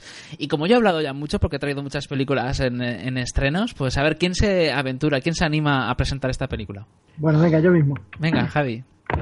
Venga, bueno, la película de Cristal Oscuro del año 1982 eh, nos lleva hasta un mundo de fantasía donde lo que es había un cristal único que se, que se partió en, se le desprendió uno de los fragmentos y entonces eso provocó que, que prácticamente el mundo entero se secara y aparecieran dos nuevas especies, ¿vale? Los místicos por un lado y los Screts por los otros. Son como dos, dos, dos especies antagonistas, ¿no? Uno, uno representa la bondad y otro la maldad. Pues hay un momento dado en que va a haber una alineación de, de los soles que hay en ese mundo y entonces eso va a provocar que la raza dominante, en este caso los Skretch, terminen con todas las demás razas. Solo, únicamente, la profecía dice que hay un, una raza que son los... Víctor, ¿te acuerdas cómo se llaman las razas esas? Los Gelblings. Los Gelblings, exacto. Que son los que... eh, la profecía dice que un Gelbling va- es el único que puede acabar con los malvados Skretch. Y bueno, la película empieza, ese sería el punto de partida y sería más que nada lo que es la, el intento de supervivencia del Gremlin protagonista para llegar hasta a hacer posible esa profecía. Sí, sí, es, la- es la, la- como tú has dicho, eh, todo gira en torno a una profecía, ¿no? Están los buenos y los malos, eh, dos razas totalmente diferentes, eh, incluso son el mismo número de ejemplares de cada raza, ¿no? Creo que son ocho o así. Sí. Y 10. Diez, pues diez, son diez. Sí, además que um, lo que le ocurre a uno le ocurre al otro, a su antagonista. Exacto. Y nada, en el medio está el, el superviviente de la raza, se supone que el único superviviente de la raza, que digamos que ha sido eh, cuidado por los buenos, por la raza de los buenos estos. Entonces, nada, pues eh, digamos que tiene que cumplir con la profecía y, y tiene que ir... eh, ¿Cómo era? ¿Cómo la profecía? Tenía que ir a... Tenía que, que co- eh, llegar al eclipse de luna o algo así dentro Mm, del templo y... La alineación, sí, la profecía decía algo así como lo que una vez fue partido por un Gebling será unido o algo así. Exacto. Entonces tenía que, que unir los dos, el fragmento de cristal oscuro con el resto del cristal oscuro durante la alineación planetaria. Lo único La con- que... Conjunción Sí, planetaria. Javi, la conjunción planetaria. Exacto. Lo único que el pobre Jen, que es el, este protagonista, el Gefling, anda perdido toda la historia. O sea, no hace más que los primeros tres cuartos de película no hace más que preguntarse ¿y qué hago con esto? ¿y dónde voy? ¿y qué quería decir mi maestro? ¿y quién soy yo? Y, y- y voy a perderme un rato y no sé por dónde ir. Y ay, ¿qué hago ahora? Es muy pesado, es muy pesado. O sea, como viaje del héroe es totalmente cargante, sí, sí. Va rebotando de un lado a otro. Qué suerte tiene el chaval que se encuentra con su versión femenina, digamos, para no dar mucho spoiler. Otra que el Blink que le ayuda y que le espabila un poco, porque madre mía. Tiene, Con tiene Kira. una pedradilla. Kira, con Kira. Es la, que lo, es, la, es la que lo hace todo. Es que eh, la película Sí, me sí, estaba partiendo de risa porque es que era eso. Tienes al héroe, que no hay héroe más inútil en la historia del cine. Tiene la excusa de que es una marioneta. Pero es que es la chica la que lo salva constantemente, con sus alas, con, con, con su valentía también, con su arrojo, con su mascota. hace, hace más Fitzwick, sí, el perro, exactamente, que el propio Jen protagonista. Sí, sí, Que hay sí. un momento al final que es apoteósico, que, que la pobre Kira se está enfrentando a los ocho Skeksis que quedan en ese momento y él está encima del, del fragmento de cristal oscuro diciendo ¡No le hagáis daño! Pero, macho, salta y sálvala. Está como una garrapata ahí el tío agarrado que no... La verdad es que los personajes de esta película son muy peculiares, ¿eh? pero mucho, mucho, mucho. Pero es que pasando por los malos, por el jefe malo, el nuevo jefe malo, por el también, por ejemplo, el, el, el malo este que está que lo repudian y luego vuelve, no sé qué. Ese yo creo que es de los personajes más peculiares de toda la película. Sí, sí, sí. El chambelán, que además da un poco de... Le coges un poco de asco y todo. Dices, madre mía, este tío qué ratero es, qué rastrero. Sí, sí, sí, es, es lo más rastrero que te puedes imaginar. El tío quiere, quiere ser jefe, pero como en, los manos eh, todo funciona por la fuerza, pues el tío no es tan fuerte y se jode. O sea, por mucho que sea más astuto y más inteligente, pues no lo consigue. Y luego, pues por sus artimañas, acaba haciendo lo que le da la gana. Bueno, para poner un poco en también antecedentes a la audiencia, esta fue una película que se empezó a pergeñar en la mente de Jim Henson en los años 70 y tardó casi 10 años, fue hacia, hacia el 75 y tardó casi 10 años en producirse. Y además fue una peli que no tuvo mucho éxito de audiencia, pero sí que recuperó por lo menos todo el dinero de producción, que hizo 40 millones y medio de dólares en aquel entonces del 82 enfrentándose en las navidades del 82 cuando se estrenó a una peliculaza como es ET, el extraterrestre. O sea que tuvo...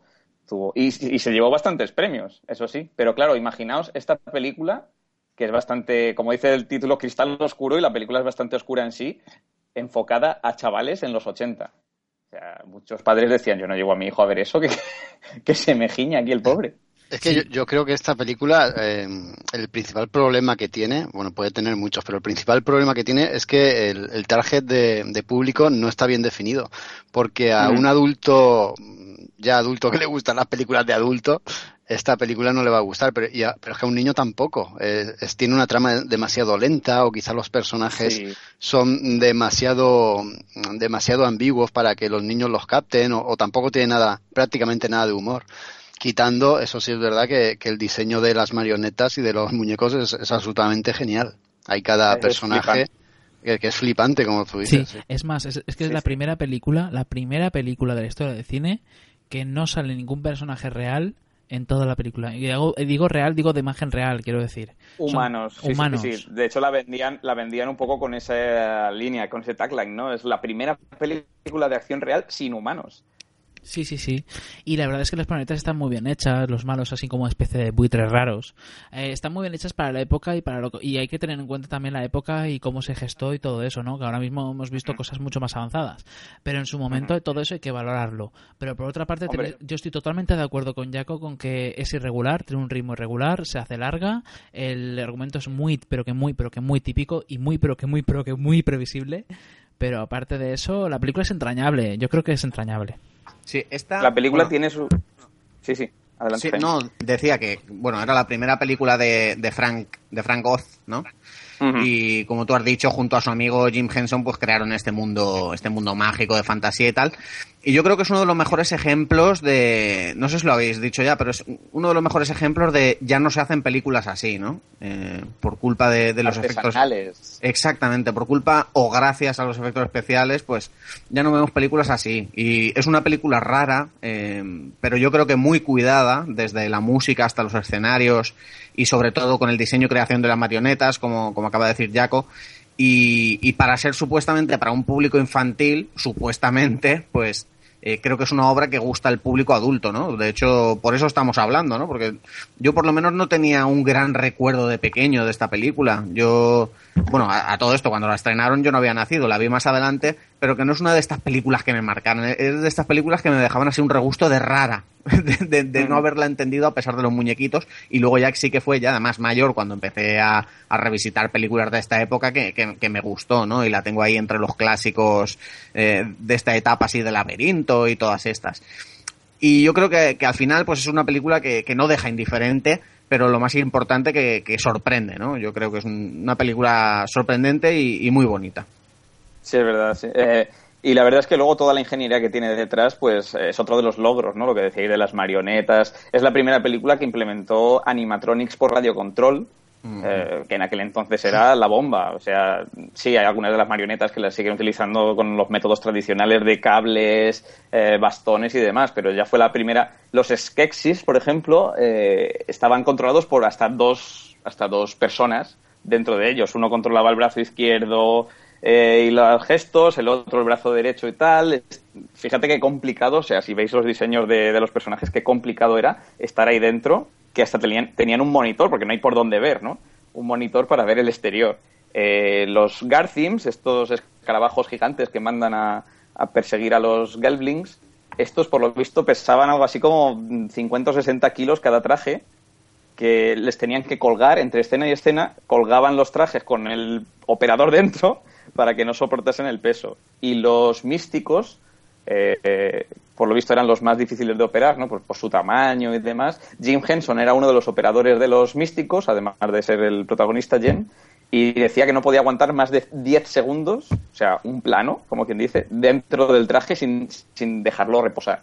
O sea, que debió de ser un rodaje muy, muy complicado. Y tiene su mérito. Y también he, he- he leído por ahí que bueno que contrataron a artistas de circo y tal por el tema de los zancudos y tiene pinta de haber sido un, un rodaje muy duro ¿eh? y, y, bueno de presupuesto no sé cómo andará pero digo yo que todo este mundo del cristal oscuro no sería barato de hacer Pues tuvieron No un creo presupuesto de 15 millones de dólares, creo, más o menos. Lo que pasa es que no sacaron ganó. 40 y medio, o sea, que le salió rentable al final de la historia. 15 millones sin gastarte un duro en actores que, eso hay que tenerlo en cuenta Además, es un ahora, pastón ahora que lo he revisionado, me he dado cuenta que casi el 90% de las escenas lleva marionetas. Es increíble. Cualquier plano que, te- que tenía cualquier paisaje, siempre salía un, un bichito por allí andando o algo vol- revoloteando por allí. Sí, sí, las, los típicos eh, criaturas secundarias o terciarias que aparecen por de fondo también hay que tener en cuenta que eso también t- tiene su trabajo. O sea que es un, un trabajo muy bestia, no es por ejemplo, a ver, por ejemplo, una vez más, no hay que comparar en nada, pero por ejemplo, el Dentro del Laberinto, que se estrenó eh, apenas cuatro años después, pues quieras que no, tienes también eh, muchas escenas donde te relajas en el sentido de marionetas y cosas así, porque no están siempre ahí, y muchas veces eh, eso lo estás enfocando los humanos. Sin embargo, en esta ocasión es que es el 100% del tiempo, todo en todo momento, es todo marionetas, no sale nada. Sí, es verdad. Eh, es, que, como ha dicho Jaco antes, es una película dura. dura para la audiencia, ¿eh? Es que no tiene público objetivo, o sea, es que a qué público objetivo aquí estás, es que no sabes, yo creo que estás, tu público objetivo Hombre, son los raritos, los Público- raritos. añ- añejo y añorante, ¿no? Sí, sí. También. No, pero Jim Henson buscaba al a los niños de público objetivo. Lo que pasa que le daba, decía Frank Oz que, que Jim Henson quería volver un poco a esa oscuridad de los cuentos originales de los hermanos Grimm y que claro que es que un niño que no había sufrido y que no había tenido miedo no era un niño joder macho Esto Pues es un poco es un poco la premisa de Tim Burton, ¿no? De, de voy a hacer las películas que me hubiera gustado ver a mí de niño. Sí, sí, sí. Exactamente, sí, sí. Que al final no es la mayoría ni mucho menos, son las, las que él tenía en su mente, que le hubiera gustado tal, y esto es un poco igual. Sí, lo que pasa es que Lo Tim que pasa Burton... que con Jim Henson, imagínate, o sea, en el momento en que estrenan esta película llevaban dos temporadas de los Muppets. Y claro, tú vendes esta película como del creador del show de los Muppets, que es una cosa súper infantil, alegre, eh, vistosa y tal, y de repente les llevas a los niños a ver esta cosa oscura, tenebrosa y, y demás, pues ese es un trauma. Sí.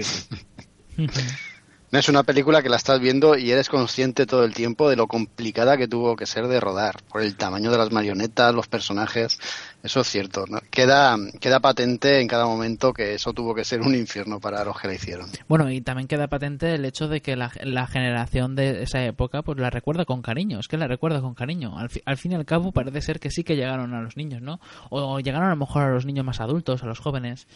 Y No tampoco sé. se habrán hecho muchas películas así, ¿no? Bueno, aparte de las de teleñecos y demás, pero películas eh, serias, entre comillas, solo con marionetas, no debe haber muchas.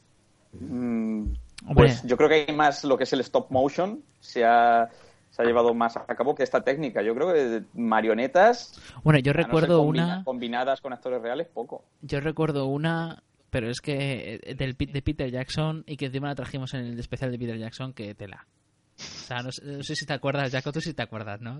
Por tu risa. No, no- no me acuerdo bien, pero sí, bueno, sabiendo más o menos Eh, sí, eh, los orígenes de Peter Jackson, ve por- veo por dónde va. Sí, sí, sí. Yo me estoy acordando de Team América, chicos. No sé si la habéis Sí, visto. eso, eso también. Yo, a ver, si- que también 100% marionetas. yo la, la que yo digo es una película muy, pero que muy, pero que muy sucia y muy bestia. Se llama... Ay, ¿cómo, cómo se llama? El, el delirante, el delirante mundo de los Feebles.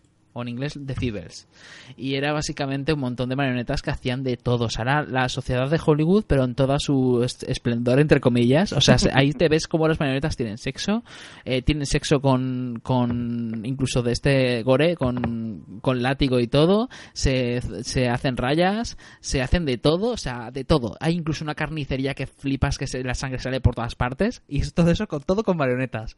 La recomiendo. El delante mundo de los fibres y no se va mucho en la fecha porque fue del 89 y esta es del 82.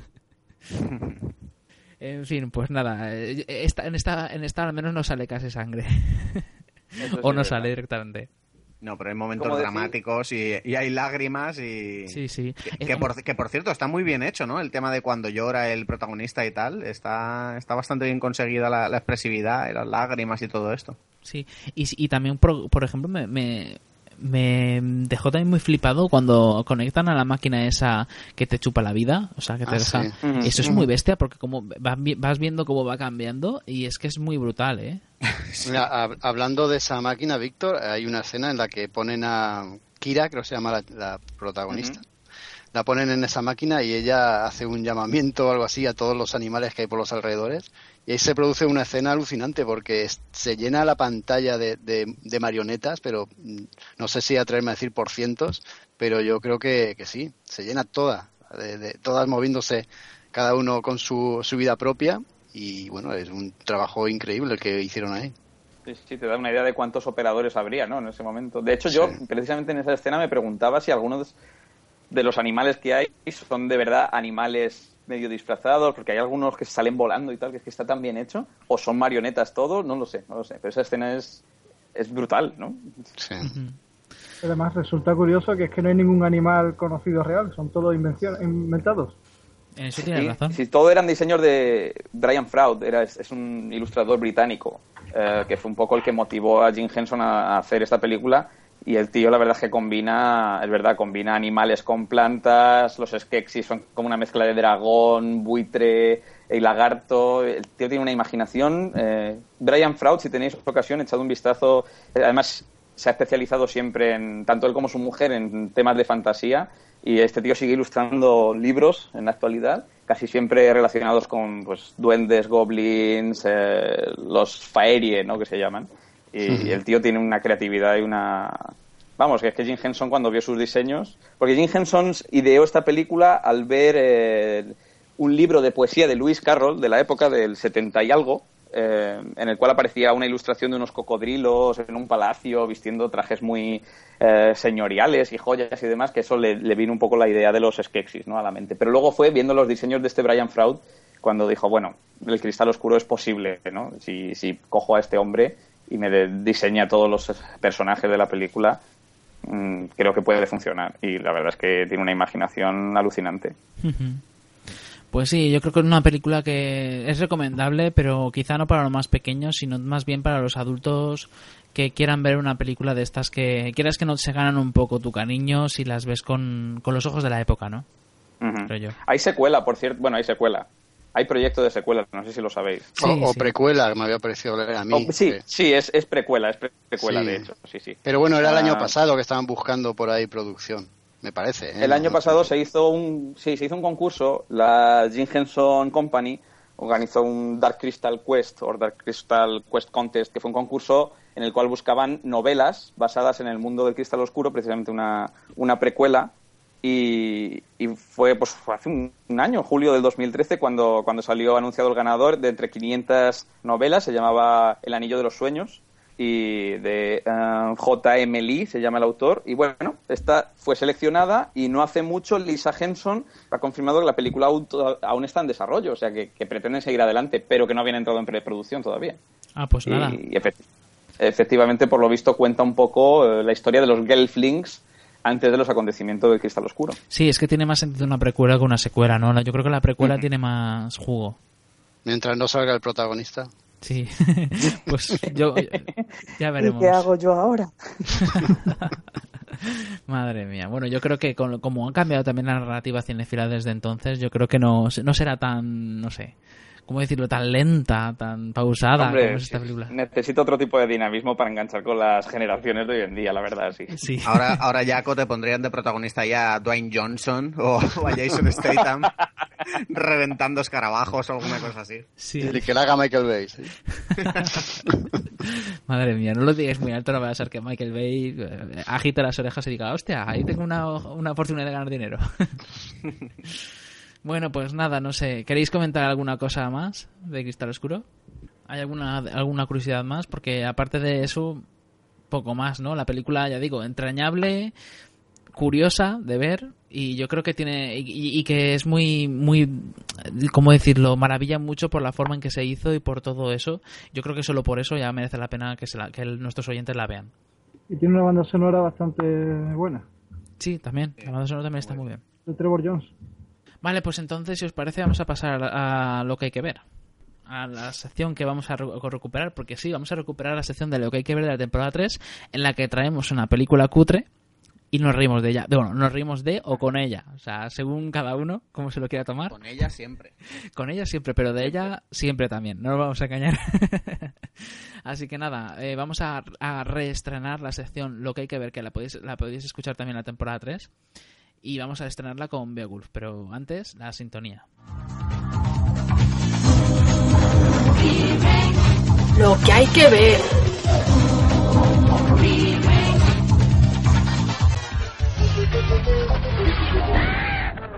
Bacalá, bacalá.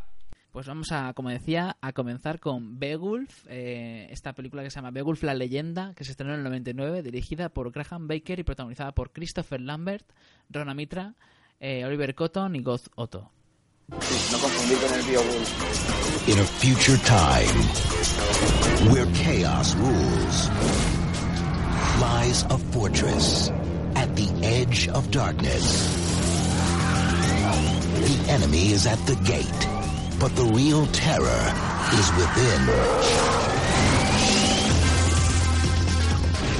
Man more than mortal, born half of heaven and half of hell, is their only salvation in a battle against the ultimate evil.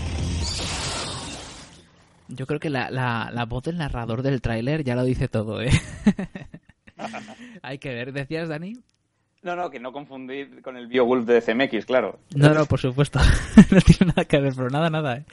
Hay que ver. Aunque como bien me dijo Marta el otro día, me dijo, joder, hay que ver también que cualquier película de Beowulf resulta ser una mierda. O sea... Sí, yo creo que nadie ha sabido encontrar... A ver, Beowulf, como no sé si, la, si para poner un poco eh, al hilo a la gente, Beowulf es un poema anglosajón del siglo, alrededor del siglo 7, 8, más o menos, eh, tres mil y pico versos, eh, es duro, es duro, y escrito en inglés antiguo y tal. Yo creo que nadie ha sabido captar la esencia de Beowulf, todavía. No. Si es que la tiene. Si es que la tiene. Hay que ver. Yo creo que Beowulf se merecía una película al doctor, o sea, un poco Sí, sí. coger la mitología, porque al final, aunque sea anglosajón, tiene mucho de mitología nórdica, ¿no? Y, y adaptarla un poco a los tiempos de ahora, ¿no?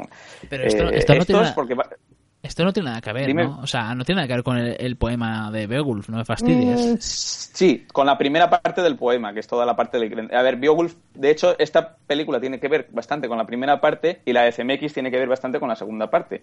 Que es, eh, la primera parte es toda la batalla de Beowulf con este, esta criatura llamada Grendel y su madre. La segunda parte del poema es cuando, no sé cuántos años después, eh, Beowulf ha estado reinando eh, y, bueno, se enfrenta a un dragón que asola su pueblo y demás. Esta película tiene que ver con la primera parte y tiene muchos elementos que están presentes en el poema. O sea, la llegada de Beowulf, el enfrentamiento con la criatura, la fortaleza, eh, cómo le corta el brazo al Grendel, cómo la madre del Grendel se intenta vengar de él. Pero claro, es una visión muy, muy aleatoria, muy random de lo que podía haber sido el poema. Bueno, ¿alguno de vosotros os atreve- se atreve a decir de qué trata esta película o de qué, de qué parece que trata? Si es que es muy corto de qué trata. Es Sí, básicamente nos narra el relato mitológico. eh, yo pensaba que era escandinavo, pero resulta que es anglosajón. La verdad es que buen apunte ahí. Pero nos narra, pues eso, la épica lucha de- del héroe Beowulf, ¿no? Que se aparece un buen día ahí en una aldea que está siendo asolada por, por- por un extraño monstruo o por un misterioso monstruo y tendrá que ir pues al castillo este tan cutre que aparece en la película pues a, enfrentarse como bien ha dicho el compañero con el monstruo Grendel y su madre no Eh, la premisa es esa es que no, no, no- se puede contar más porque yo creo que el guion es de las peores cosas de esta película. Y veíamos ahí pues a este este Christopher Lambert de, pelo platino que, es franca- francamente lamentable.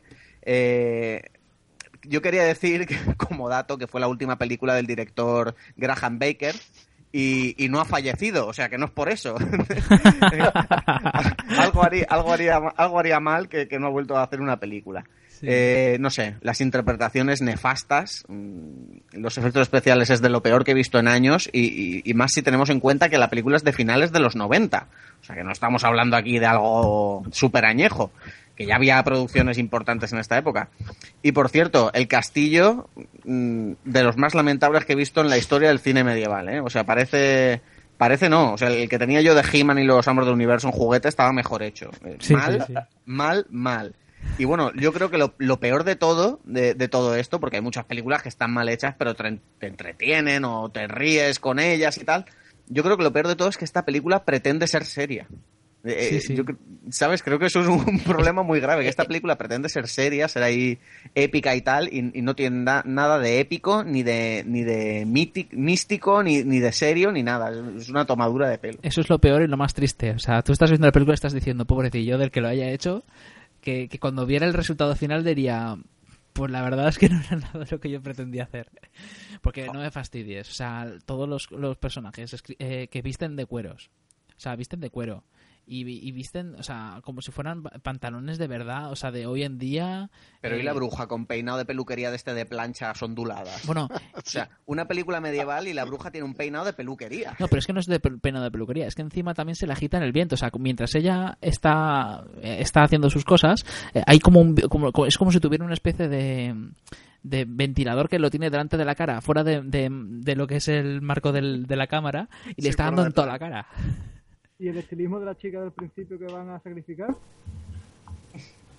¿Con minifalda, medias y camisa? Sí, Sí. el rescate más inútil de la historia del cine también. sí, sí, Y el más corto. Que yo, yo lo, No, la veía, verdad- la, veía la película y pensaba en, en qué droga se habrá metido o en qué oscuro vicio inconfesable se habrá metido Christopher Lambert para tener que coger estas películas. Fue Christopher pobre- Lambert estaba ya pasadísimo de, de- de- de todo, vamos, estaba ya súper fuera de, de- de órbita. No sé, no sé, a ver. Yo, la- yo decía que solo, no sé si os acordáis de las películas de Uwe Boll, este director alemán. Yo creo que es el único que se puede sentir medio orgulloso de Graham Baker con esta película, porque van, van por los mismos derroteros. No la sé. estética, esta estética que tiene un poco de, de videojuego, mm, pero es que tiene un rollo, es que ves al Grendel y, y más que un gigante nórdico, te parece un masilla de los Power Rangers. Sí, sí, con, el, sí. sp- con el spray del Pine por medio. Es verdad. No sé, a mí, a mí la película la verdad es que me ha parecido una película que, entre comillas, entre comillas, entretiene, entretiene dentro de lo que cabe, porque si tú te la ves con, con ánimo de, de pegarte unas risas, oye, ¿por qué quieres que no? O sea, tú lo estás viendo y estás diciendo, joder, tío, ¿esto, esto qué es? No sé qué. Y, al final acabas riéndote pues, de la película, ¿sabes? Pero yo, yo creedme que he visto películas peores, o sea, no es lo peor que he visto en mi vida. Y además, por otra parte, el hecho de que esté Rona Mitra por ahí anima la película, porque, joder, lleva por ahí un escote de infarto que ella sola, o sea, eh, estás viendo al bicho por detrás y tú no estás mirando al bicho, o sea, ella se lleva to- todo en la atención. y no sé qué más decir de esta película, la verdad. eh, una película de, esta- de estas entretenidas que, dentro de lo que cabe, que son mal, están mal, pero que mal hechas y que incluso insultan a la inteligencia del espectador. Pero si este espectador, aut- automa- yo creo que si sacrifica su inteligencia se lo toma de risas, no me parece tan tan mala, ¿no? O sea, no sé si quizás soy demasiado benevolente. Sí, yo, yo creo que No, sí. hombre, Para coger unas palomitas y echarte unas risillas está bien, ¿no? Aunque sea solo viendo los, los saltos que pega para adelante y para atrás Christopher Lambert. Que... Y, y además digo bien para adelante y para atrás, porque es que muchos de esos saltos que parece que Beowulf solo sabe dar volteretas, que parece un personaje del, del videojuego del Contra. Hostia, sí, sí. Eh, y, y- y además las da para adelante y luego las ponen hacia atrás.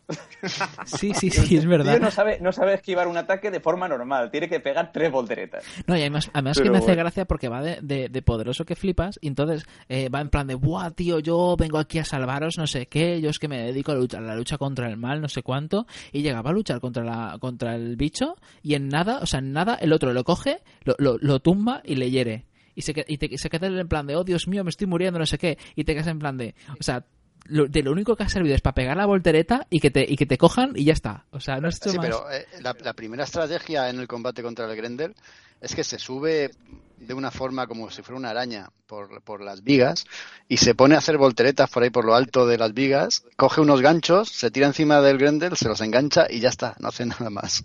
Y lo que tú dices, llega el Grendel, le mete un sopapo así con el revés de la mano y lo deja tirado. Y lo curioso es Sí, que sí. el Grendel este, le- a cada sopapo que le da un soldado lo mata, pero a él no. Sí, sí, sí. Sí, porque es que cuando conviene, o sea, les pegan una especie de zarpazos que, que le dejan un, un simple arañazo, no hace nada, y luego otras veces que le pega un zarpazo a, a un terciario y lo manda, vamos, a donde aquí está per- perdió el gorro, o sea... ¿Y, y qué me decís de las armas que salen en la película? Pues molan, espadas con empuñadura de motocicleta, muy Mad Max. sí. Eran súper raras. Bueno, unos cortadores de, de- cortadores de pizza Molaba. gigantes. Tenía un rollo Final Fantasy VII. un poco así, posapocalíptico, futurista, cyberpunk. Pero lo que pasa es que no le pega nada al relato de Beowulf. Claro, claro. O sea, no le pega nada, nada a la película, o sea... A mí me recordaba a Mad Max, desde luego. Sí, sí, tiene su aire, sí. Y todo con música de arcade, por supuesto. A mí, a mí también me Es hace... verdad. También os habéis fijado en que se supone que al entrar, yo me, me hizo mucha gracia que estaban diciendo que los están matando por decenas y de repente el primer personaje que matan es el maestro de armas y le hacen un funeral y todo que flipas en plan de, oh Dios mío, se ha muerto alguien, como si se hubiera muerto en un poblado pacífico. O sea, si de verdad estuvieran matando como luego pasa, que los matan a decenas, es que un muerto que otro, ¿qué más da? No lo Y los que comprendo. están- No ganan en pa' funerales. Sí, ya ves. Y los que están desde fuera mirando todo a través de las mirillas de las armas. Sí, el público. Sí, eso que, que pintaban ahí. Sí, no sé. Ah, sí, es verdad, si te refieres a, a- a los que estaban fuera del castillo. Sí, sí. Sí, es que eso solo pintan para la primera escena, porque luego dicen, en un momento dado, ven un brazo y dicen, oh, va, ya estoy acabado, vamos, y se van. Y, y de- es verdad, luego termina la película es que dices, ¿y esos? ¿Esos para qué estaban? Que, por cierto, la primera cena no nos hemos detenido en ella como se merece, pero allí van a sacrificar a la muchacha aquella, que, que bien decía Javi que, que estaba así en minifalda y tal. Aparece Beowulf, va a rescatarla y son una cosa así como 200 contra él, pero él eh, tranquilamente encima del caballo dando pataditas se lo va quitando de encima, no sé, atacan de uno en uno muy educadamente. Sí. Es una cosa absurda. Atacando uno en uno y Primero flechas, luego, luego cuchillos y luego pataditas y caballo para adelante y para atrás. Y además que te ves que todos los terciarios haciendo una fila totalmente recta, haciendo moviendo las armas y no, y no atacan. Y diciendo, el último, por favor, para atacar. Me toca a mí, me toca a mí. La verdad es que es una, que- una película lamentable, sí. Lo Una que pasa- chorrada de película como un castillo. A mí, fíjate, qué tontería que me llamaba la atención. Decías del funeral del maestro de armas. Hay alguno otro también que se ve por ahí que le hacen el funeral. Y si os, os acordáis, los incineran, los meten en un, en un crematorio. Eso se ve claramente. Pero el crematorio, la cámara está puesta desde dentro del crematorio y tú ves cómo pasa, iba a decir el féretro, pero féretro no hay, es el cuerpo envuelto así en un sudario. Pasa el cuerpo por un aro de fuego, así como en los circos, pasan los tigres igual, y dentro del crematorio no hay fuego, no hay nada. Era una cosa totalmente absurda. El único fuego que hay en el crematorio es lo que envuelve en la periferia de, de- de la entrada, ya está. El resto es como una cosa ahí oscura, negra, un pozo. Bueno, y al final ese, con ellos todavía dentro y el castillo cayendo de encima. Sí, Sí, pero habían visto la película esta de Buster Keaton que se ponen en la misma, eh, ¿cómo te diría yo? En, en la, en la trayectoria de la ventana, que do- cuando cae toda la pared ellos les toca la ventana y no les hace nada. Seguramente pasaría eso. Claro. Hay que ver. Estaba calculado. Claro. Si, si en realidad la película no es mala, solamente lo tenían todo planeado para que fuera así, ¿no? O sea, ellos, eh, su intención era hacerla así. Hay que ver. Esta, la verdad es que es la típica película que yo no recomendaría, a no ser que ya digo, que te lleves unas cuantas cervezas, unos cuantos colegas y te empieces a reír, a, te lo tomes a- a- totalmente a risa. O sea, en plan de, vamos a ver una película mala, aposta simplemente para reírnos. Que hay veces que apetece, ¿eh? Sí, Víctor, di tu calificación de la interpretación de, de Christopher Lambert. ¿Qué te pareció? Ah, pues me pareció penosa, penosa. O sea, el tío no, no mueve la cara en ningún momento. O sea, tiene una capacidad de interpretación, una capacidad de, ¿cómo decirlo? De, de expresividad facial nula, pero nula, nula. Sí, porque da igual que tenga delante al Grendel, a la madre del Grendel transformada o, o a Kira. Da igual, da él siempre tiene la misma cara, con ese pelazo blanco. Sí, sí, da que igual que, se, da igual que se esté enfrentando a 200 personas. Da igual que tenga a la, a la Rona Mitra desnuda delante de él. Da igual que tenga a la mala, a la mala bicha mala, que es una especie de, de araña eh, extraña, fea, mal hecha encima. Da igual que se esté eh, eh, luchando contra el malo este raro que, que, que- que tan pronto no puede hacer absolutamente nada, le salta encima y no hace nada, como empieza a cortarle un brazo y no sé qué. O sea, el tío no mueve un, un solo músculo. Parece Clint Eastwood, pero lo cutre.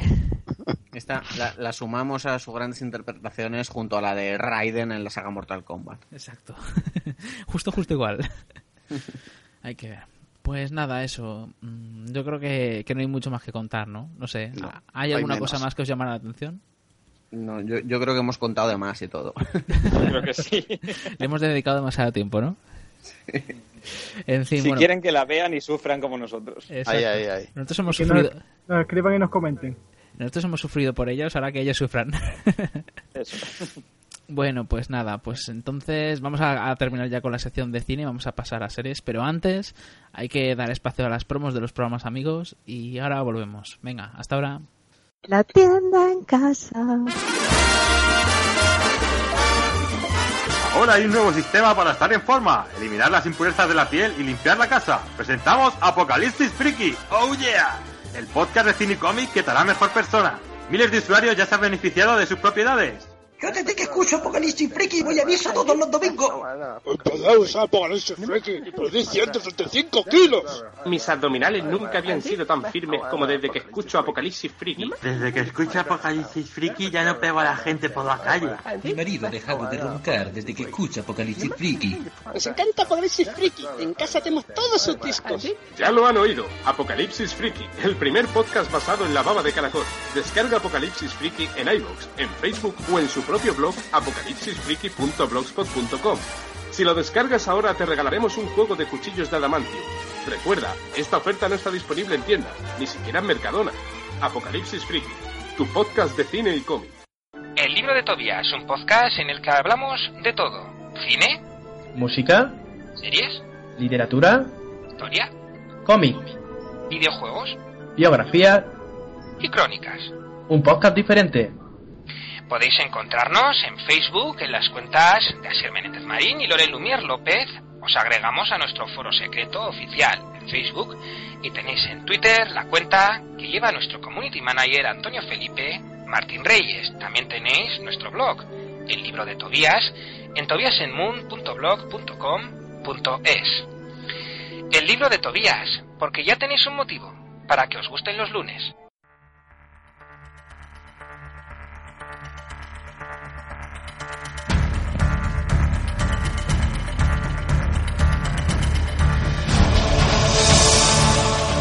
Estás escuchando Hello Freaky Podcast, un programa de cine, series, videojuegos, literatura y cómics.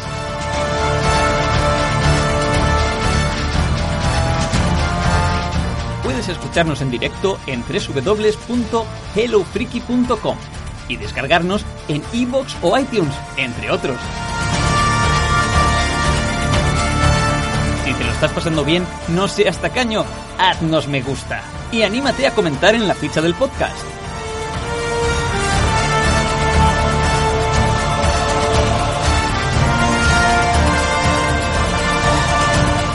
Saludo de friki a friki.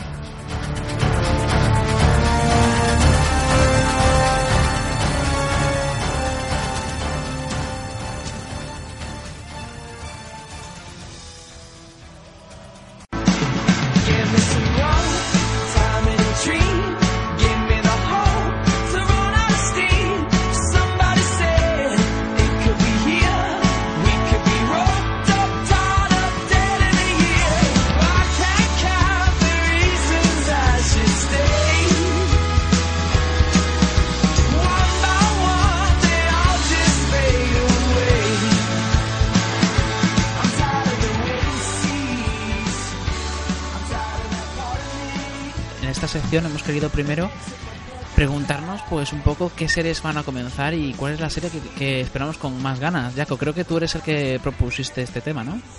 Sí, me parecía interesante como primer capítulo, primer programa de la temporada dedicado a series también, pues decir que, qué esperanzas tenemos o qué series vamos a esperar con más ganas. Pues muy bien, entonces, eh, ¿cuál es la que tú esperas con más ganas o cuáles son las que más te llaman la atención? Pues con ganas no sé, porque luego las veo y se me cae el alma los pies, o las ganas se me quitan. Pero las que más me llaman la atención así a priori y no sé si esta va a entrar dentro de esta temporada, espero que sí, es la de Daredevil, esta serie que están comentando ahora mismo mucho por, por las redes y tal, es la primera serie de Marvel después de mucho tiempo. Y es la primera de unas cuantas que van a venir también después. Es, eh, está, vamos a ver, el showrunner creo que es Steven S. The Knight. Y él se confiesa fan de las sagas de Daredevil de Frank Miller. Esta va, o va a ser va a ser emitida por Netflix y también él asegura que gracias a Netflix no tienen una censura muy rígida y van a poder hacer historias realmente crudas y bueno las historias que todos queremos ver con Daredevil esta es una de las que a mí me llama mucho la atención otra que me llama la atención y está, está bastante más cercana es la de la de Gotham, eh, Gotham Central o Gotham City. Ahora no recuerdo bien el título, pero bueno, está en un par de meses la tendremos también por aquí. Y luego hay algunas que me llaman la atención, pero viendo las críticas que están teniendo, por ejemplo la de Z Nation, ¿vale? Esta de zombies que parece un trasunto de Walking Dead, aunque ya ha salido el primer episodio y le están dando palos, pero vamos, hasta hasta en la en la cara en la cara B de la carátula le están dando palos. Eh, dicen que es una mala copia de, Walking Dead, así que bueno, habrá que verlas con nuestros propios ojos para, para poder juzgarlas. Y por supuesto también Constantín, otra serie que no creo que tarde mucho en caer por aquí, basada en esa saga de cómics Vértigo, que en algún momento tendremos que hablar de ello. Y bueno, esas son la- las series que a mí más me llaman la atención. Seguro que se me escapa alguna más, pero bueno, ya poco a poco las iremos viendo y seguro que algunas de las que vosotros comentáis me- yo me voy a sumar a ellas también. Pues sí, la verdad es que en esta temporada yo creo que hay algunas algunas series de estas que, que aunque tienen muy buena pinta dan mucho miedo, ¿eh? Porque por ejemplo Constantine puede ser muy buena o muy mala. Y, y Gotham puede ser o muy buena o el típico procedimental que no aporta nada. Y de hecho, por lo que yo he escuchado por ahí del piloto, porque ya se puede, creo que se puede ver el piloto por ahí, ¿no? El de, el de Gotham. Sí, el de Constantine creo que también. Sí, el de y el de Flash, El de- que se me ha olvidado el de decirlo Flash. Sí, sí, sí. Eh, de Gotham dicen que está bien, que la, la serie está bien. Lo que pasa es que, le- que en el primer episodio ya, lo voy a decir porque es que no es, es que no es spoiler, matan ya a los, a los padres de Batman. En el primer episodio. Y eso a lo mejor lo podrían haber alargado más para que tú fueras conociendo a los padres, cómo eran, cómo se comportaban en Gotham, y dar un poco pie a todo eso. Sin embargo, en el primer capítulo te lo- se los cargan. Pero por otra parte está los que opinan que, claro, es que si no se los cargan en el primer episodio, no hacen nada que tenga que ver con Batman en el primer episodio, que va a ser Gotham, va a ser un procedimental en, una, en, un, en un universo inventado. Es que no tiene más. Entonces ya veremos cómo va progresando la serie, porque yo creo que es una serie que se va a ver su calidad con el tiempo. Si vamos a ver con los capítulos si de verdad está aportando algo que interesa o no. El martes Sí, es verdad, 23 porque creo que la estrenan en Canal Plus. ¿Cuál? 23 de septiembre. Sí, el martes 23. Y a ver de- cómo está la cosa. Porque y de- es verdad que de primera lo único que interesa de Gotham parece que es ver las versiones un poco juveniles de todos los héroes y, y villanos ¿no? de- de- del, del mundo del hombre murciélago.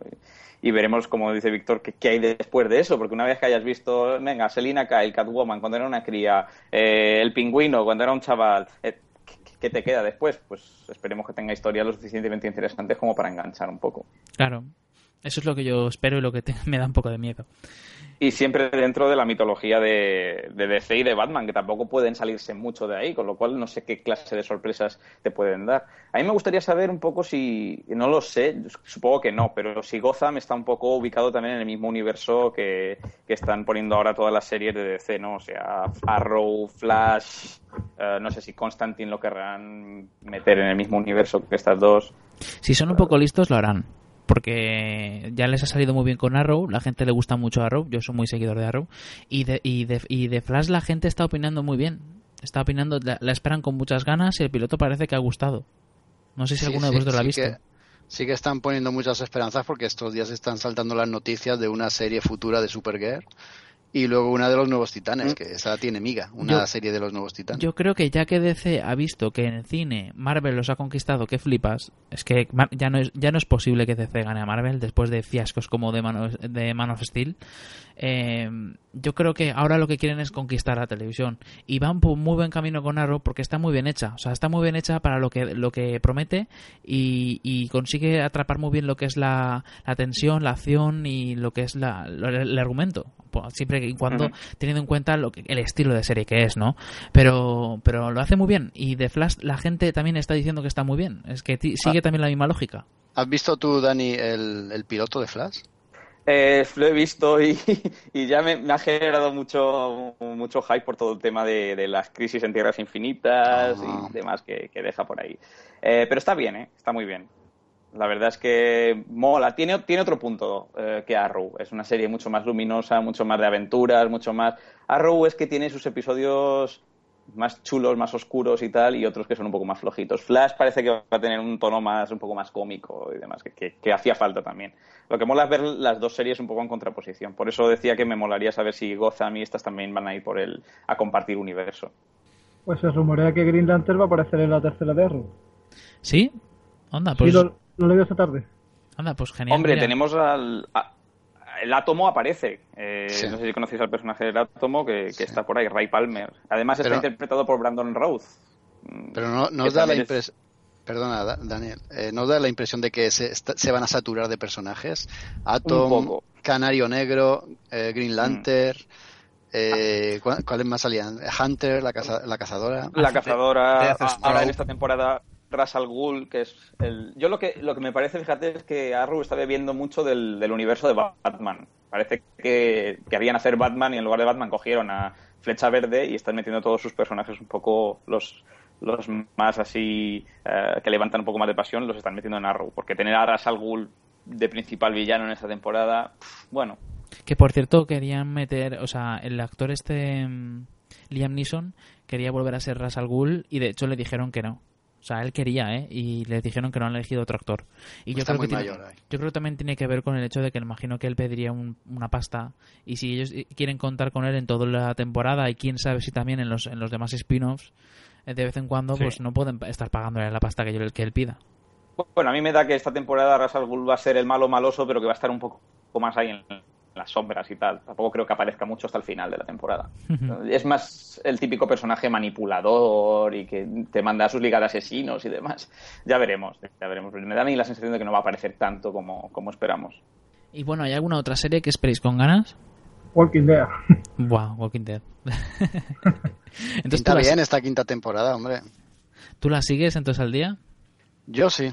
Eh, me costó engancharme en la cuarta después de la deprimente tercera, pero me enganché en la cuarta y no me pareció mala. Hubo unos cuantos episodios de cara al final ya de la temporada que no me terminaron de gustar, pero en los dos últimos se resarcieron y, y me, me engancharon de, Sí. de todas, todas. El típico truco de Walking Dead de, de ofrecerte re- capítulos de relleno total para luego meterte ya en los capítulos finales con todo lo que deberían haber metido también en los demás episodios. Al final acabas hasta los huevos. Yo, yo me dejé la serie ¿eh? y, y no, no creo que la retome. Qué duro eres, Víctor. Sí, sí, sí. Ya cu- cuando la tratemos con más profundidad en próxima semana, ya cuando salga la nueva temporada, ya, ya hablaré. Pues O los sea que para alguien que no la ha visto nunca no, no me la recomendáis, ¿no? Sí, sí, yo te lo recomiendo. A ver, yo que soy, soy seguidor de los cómics. Sí. Entonces, como seguidor de los cómics de Walking Dead, ¿debería ver la serie o no? Es que yo, no. yo creo que no. No. Yo creo que no. Vas a acabar como yo, vas a acabar cabreado. Cuando tú te, tú te pases capítulos enteros en los cuales están dándose pena los unos a los otros, diciendo, ay, que se ha puesto enfermo, ay, que se pone malo, ay, no sé qué, pobrecillo, ay, mira que ese otro se pone enfermo, y no sale ningún zombie. Y a lo mejor sale uno, y uno que está tirado en el suelo, lo matan, y es el único zombie que ha salido en todo el episodio. Cuando llegues a este tipo de capítulos, entonces cuando dirás, mira, vete a la mierda, o sea, me veo cualquier otra serie. Mírate el primero y los dos últimos de cada temporada y ya está. Exacto. Ahí está, muy, Eh, muy de, bueno. de Ah, hecho, vale. yo tengo pendiente a, a pedirles a Jaco y a Jaime que están, eh, perdona, a Javi, que están los dos ahí sufriendo. Y no sé si Jaime también lo estaba viendo al día. No sé. Sí, sí, yo, Sí. yo, voy, yo voy al día, además la, la, la veo capítulo conforme sale, los lunes me lo pongo. Ahí, ahí. Bueno, pues entonces yo os voy a pedir que algún día que me hagáis una especie de esquema diciéndome este bueno, este malo, este malo, este bueno. Este muere, este no. Claro, claro. Este es solo la La última. el- de episodios de Hello Freaky. Exacto, y yo ahí veré, veré solo eso. El último, el último cuarto de hora de este episodio. Este, y así me voy a ver. Hacemos un montaje en un vídeo y ya está. Exacto. Vamos a ver, en, en términos generales, si se puede ver, Daniel, eh, te- tiene también suficientes divergencias con el cómic como para resultan- resultarte interesante. Pero no llega a, a esa calidad que tiene el cómic. Decía Víctor que hay episodios de relleno que hablan y no pasa nada. En el cómic también hay episodios así. Lo que pasa es que esas Mm. conversaciones te, te dejan a las claras los- las evoluciones que han tenido los personajes, lo que piensa cada uno de los otros, las estrategias que están siguiendo. Tiene mucho más contenido el cómic que la serie, eso es cierto. En la Pero bueno, yo qué sé, es, es, es, eh, está bien hecha, tiene un maquillaje excelente, tiene algunos capítulos bastante sobresalientes. Nah, Bueno, una- supongo que tampoco pueden correr mucho porque se van a encontrar, les va a pasar un poco como a Juego de Tronos, ¿no? Que se van a... a- siempre y cuando sigan el contenido del cómic, va a No, la serie- que van a alcanzar el cómic. La serie va por otro camino, ¿eh? Ya... Sí. O sea, A- ya- Ya aparte- totalmente distinto. Aparte va, va más lenta que los cómics. Va por otro camino, no del todo, pero va, va muy lenta, va demasiado lenta. ¿eh? Le falta de- mucho para mm, coger de, los cómics. de todas formas, yo sí que yo sí que te la recomendaría 100%. ¿eh? Yo ya hablé muy bien de ella en algún en algún programa y vamos, es una de, mi- de mis series de cabecera, junto con Juego de Tronos y, y alguna más. Son las típicas series que, que- que estoy esperando siempre la nueva temporada. Sí que, hombre, es verdad lo que dice Víctor, hay capítulos soporíferos, pero yo no creo que sean tantos. A mí sí, yo sí que han conseguido que me enamore de, de- de los personajes y, y es una serie que veo muy a gusto. Tío, que en la tercera me, dejé, me la dejé a mitad y me vi el capítulo final solo y entendí todo. O sea, es que, Es que la, la tercera o sea, temporada es muy dura, Víctor. La eh, tercera yo- es muy dura. Dani, una opción también, una tercera opción que te doy es que hagas como yo antes de dejármela, que ya no pude más, y es ver a dos por hasta que veas que, que de repente hay una escena que mola, entonces ya te la pones normal. Pero cuando te, se están hablando entre ellos, que te están diciendo movidas que no te interesan para nada, te la pones a dos por y ya está. Nada, nada, lo que dice Javi, montaje, como hacen con el anime japonés, que a mitad de temporada te hacen un capítulo de relleno que resume los 15 primeros capítulos, ¿no? Exacto. Pues montaje rápido y ya está. Exacto. No, Aunque yo sea- el problema que, que le veo a esta última temporada, la quinta que estrenaron, fue que cada capítulo quisieron dedicar a un personaje en concreto y la verdad es que se hace bastante lento todo. Bueno, pues aparte de Walking Dead no hay ninguna otra, ¿no? Así, no nos hemos dejado de ninguna, ¿no? Más o menos. Ah, yo, yo estoy un poco a la espera de darle una segunda oportunidad a Agents of Shield, a los agentes de Shield. A ver qué pasa, porque terminó la cosa medio interesante. No sé si, alguno, si habéis visto la primera temporada. Sí. Y con todo el revoltijo que provocó Capitán América 2, eh, Soldado de Invierno, pues bueno, la serie acaba en un punto que es para darle una segunda oportunidad. Y además, pues ahora se está hablando de quién va, cuál va a ser el cast de la segunda temporada, que si Lucy Lowless está por allí, que si va a aparecer personajes como Mockingbird y demás. Y bueno, eh, tiene buena pinta. Habrá que darle una segunda oportunidad, pero la serie dejó mucho que desear en su primera temporada, la verdad. Bueno, Víctor, yo otra temporada, otra serie que espero con bastantes ganas es la cuarta temporada de American Horror Story, Ah, que empieza el 8 de octubre y esta vez, pues nada, con el sobrenombre de... ¿Cuál era? Eh, Circus, ¿no? O algo así. No, no, Circus no, Freak Show. Freak, Freak Show. Show, exacto. Y, pero sí, está basada en un, en un circo ambulante de estos de los años 50, con lo típico de la mujer barbuda y el hombre forzudo y todo esto, y tiene pi- buena pinta, ¿eh? Bueno, yo también opinaba eso de la, de la tercera de con las brujas y luego ya Sí, sabemos sí. cómo salió. Yo, yo de con- American Horror Story tengo esperanza nula. Lo que pasa es que la veo porque le di la oportunidad igualmente. Lo que pasa es que... Y luego la acabo cantando como puedo. y ya está. Bueno, a ver Bueno. si esta cuarta remonta al vuelo. Sí, sí. Estoy aquí hoy negativo, ¿eh? la verdad es que sí. Bueno, pues eh, no sé. Yo creo que ya no nos queda ninguna más, ¿no? Se nos quedarán muchas, pero bueno, tampoco es cuestión. Hay que dejar material para los próximos programas. Sí. Bueno, pues entonces eh, continuamos con The Strain, esa serie que de la que todo el mundo está hablando y vamos a escuchar el opening.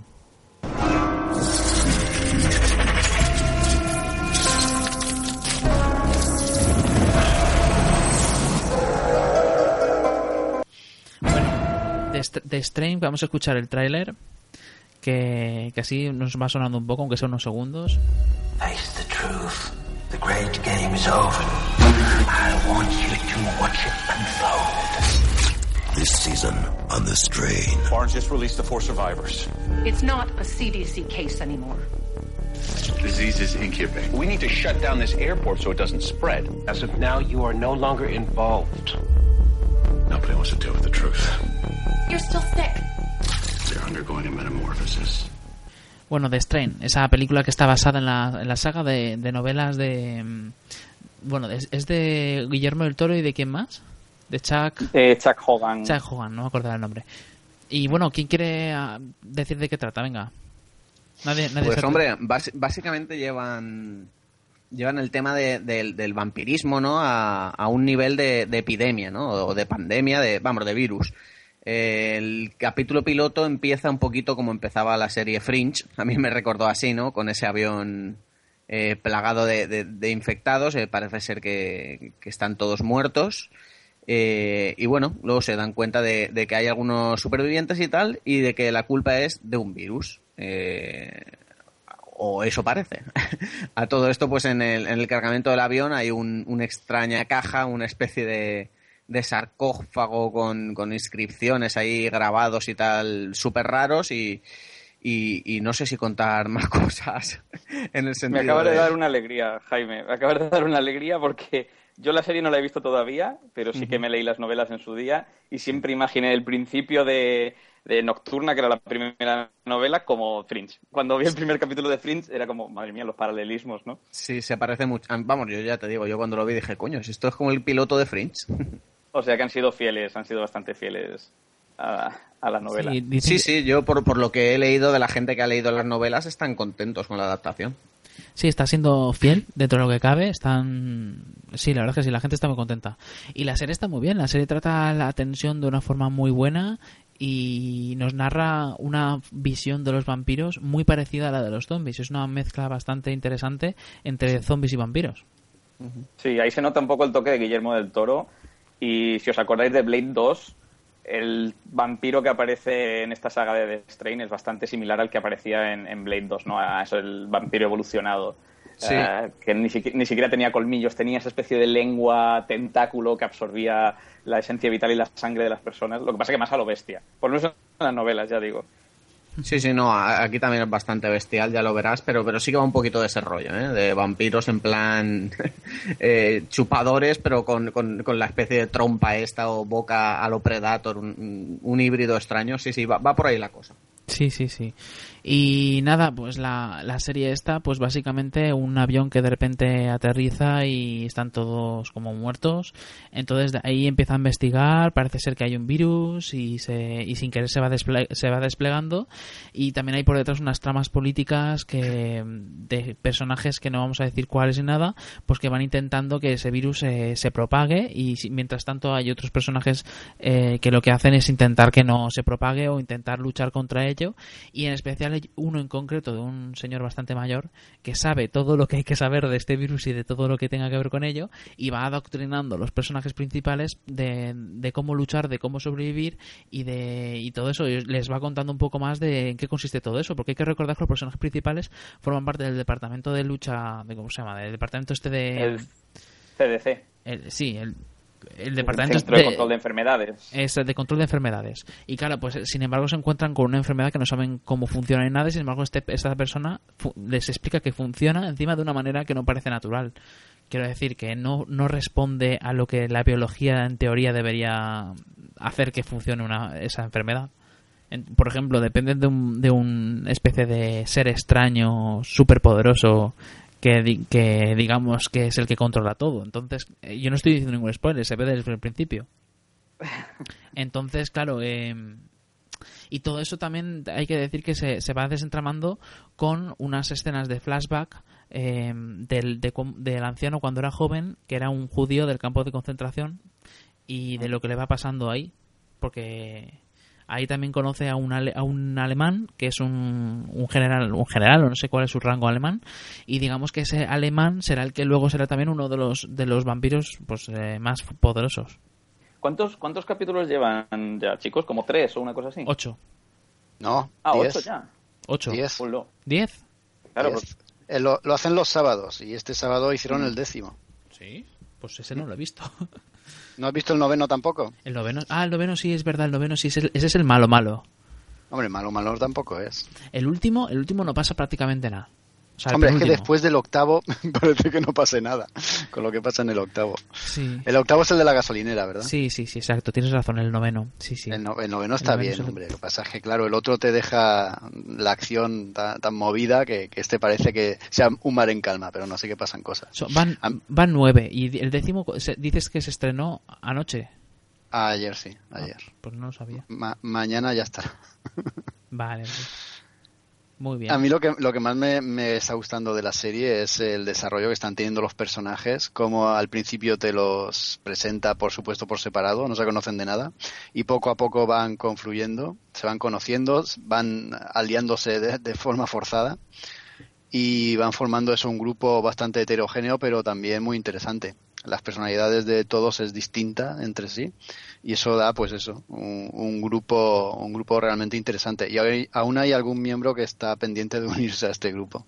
Sí, el que, el que más me parece interesante de todos es el interpretado por Kevin Durant, que me parece que es el, el- el personaje que debería ser, debería ser el protagonista, porque el Sí, protagonista en sí, de acuerdo. el protagonista en sí F, eh, digamos que ya está totalmente usado, o sea, quiero decir, ver, no me malinterpretéis, está totalmente desgastado, o sea, quiero decir que ya no, ya no aporta nada prácticamente a la trama, ya ha aportado todo lo que tenía que aportar, y sin embargo Kevin Durant es el, el típico personaje que es el que está hecho para sobrevivir y para tomar las decisiones.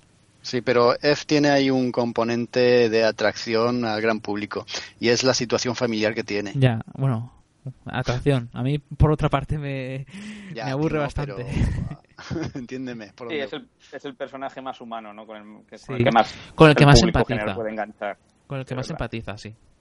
Y nada, pues eso. Una, una serie que yo recomiendo muchísimo. A mí me está encantando. De hecho, opinaba hasta el 9, opinaba que cada capítulo mejoraba el anterior. Es que cada No, capítulo... El 9 está bien. No le hagáis caso a Víctor, que esta noche no sé qué le ha pasado. Está muy negativo. Cada capítulo es mejor que el anterior. El de la gasolina me parece brutal, o sea, bestial.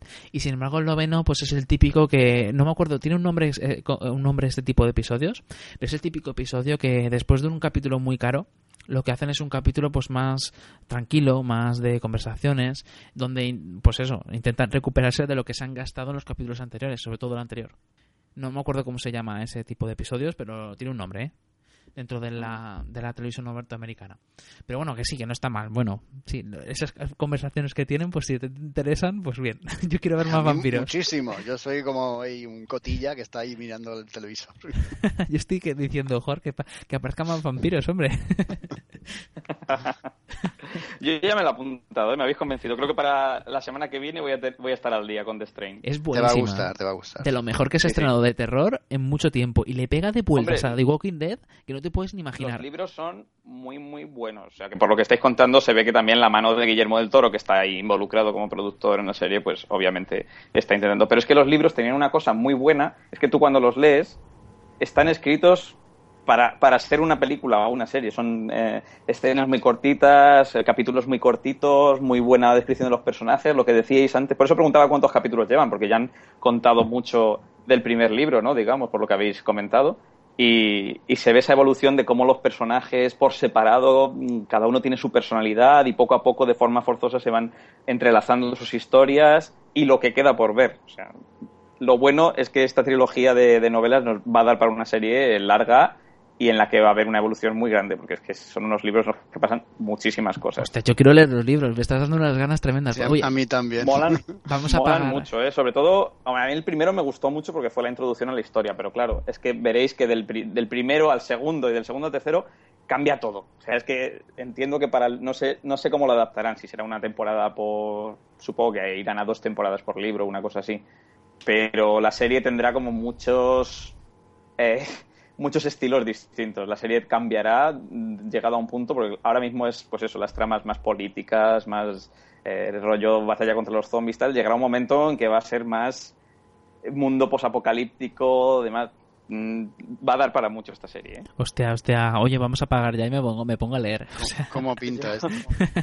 Tú a leer y yo a verme los 10 capítulos del tirón, me parece no, a mí. te, te va a encantar, de verdad, te va a encantar. Y estaba viendo que el personaje que comentas tú, Víctor, el de Kevin Durant, es Fett, que es el eh, exterminador, ¿no? Sí, de ratas, sí. De plagas, sí, sí, sí, sí. La verdad es que es un personaje que mola mucho. Es- Fíjate que en la novela, sobre todo en el primer, no sé cómo lo están relatando ahora mismo en la serie, pero en el primer libro no tiene tampoco mucha, mucha, mucha relevancia hasta quizá hasta el final, ¿no? Pero es verdad que es un personaje que pasa un poco desapercibido y mola, mola, tiene su, su profundidad, ¿no? Vale, vale. Vale. Bueno, pues entonces nada, de, de esta serie yo creo que un poco más. Yo creo que cuando acabe deberíamos hacerle una reseña, un análisis capítulo por capítulo o incluso o un, un análisis aunque sea más un poco más concienzudo, pero esta serie por ahora me está encantando. O sea, yo la recomiendo muchísimo. Y espero que los oyentes no, nos animen, se animen también a verla, igual que Dani. ¿Sabéis si hay fecha de- Ujú. para estreno en España? Pues ni idea. No sé. Había oído yo por ahí que 4 se había hecho con los derechos, pero más bien creo que es un rumor que otra cosa. Pues no lo sé. Yo no tengo, yo no tengo el dato, así que no tengo ni idea. Nada, si nos enteramos lo pondremos por la web y ya está. Pero por ahora no lo sé. Solo sé que van a ser de 13 episodios. Si ya va por el décimo, pues ya queda poco. Se va, va a terminar a principios de octubre. Vale, mira, lo, lo estoy viendo ahora mismo. 4 prepara el estreno en España de la serie Strain. Vale. Ahora falta saber fechas y todo eso.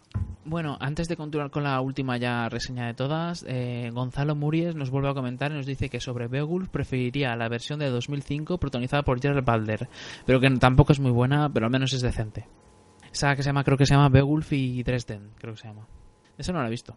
Pues nada, ya eh, continuamos con Utopía y vamos a escuchar lo que es el opening.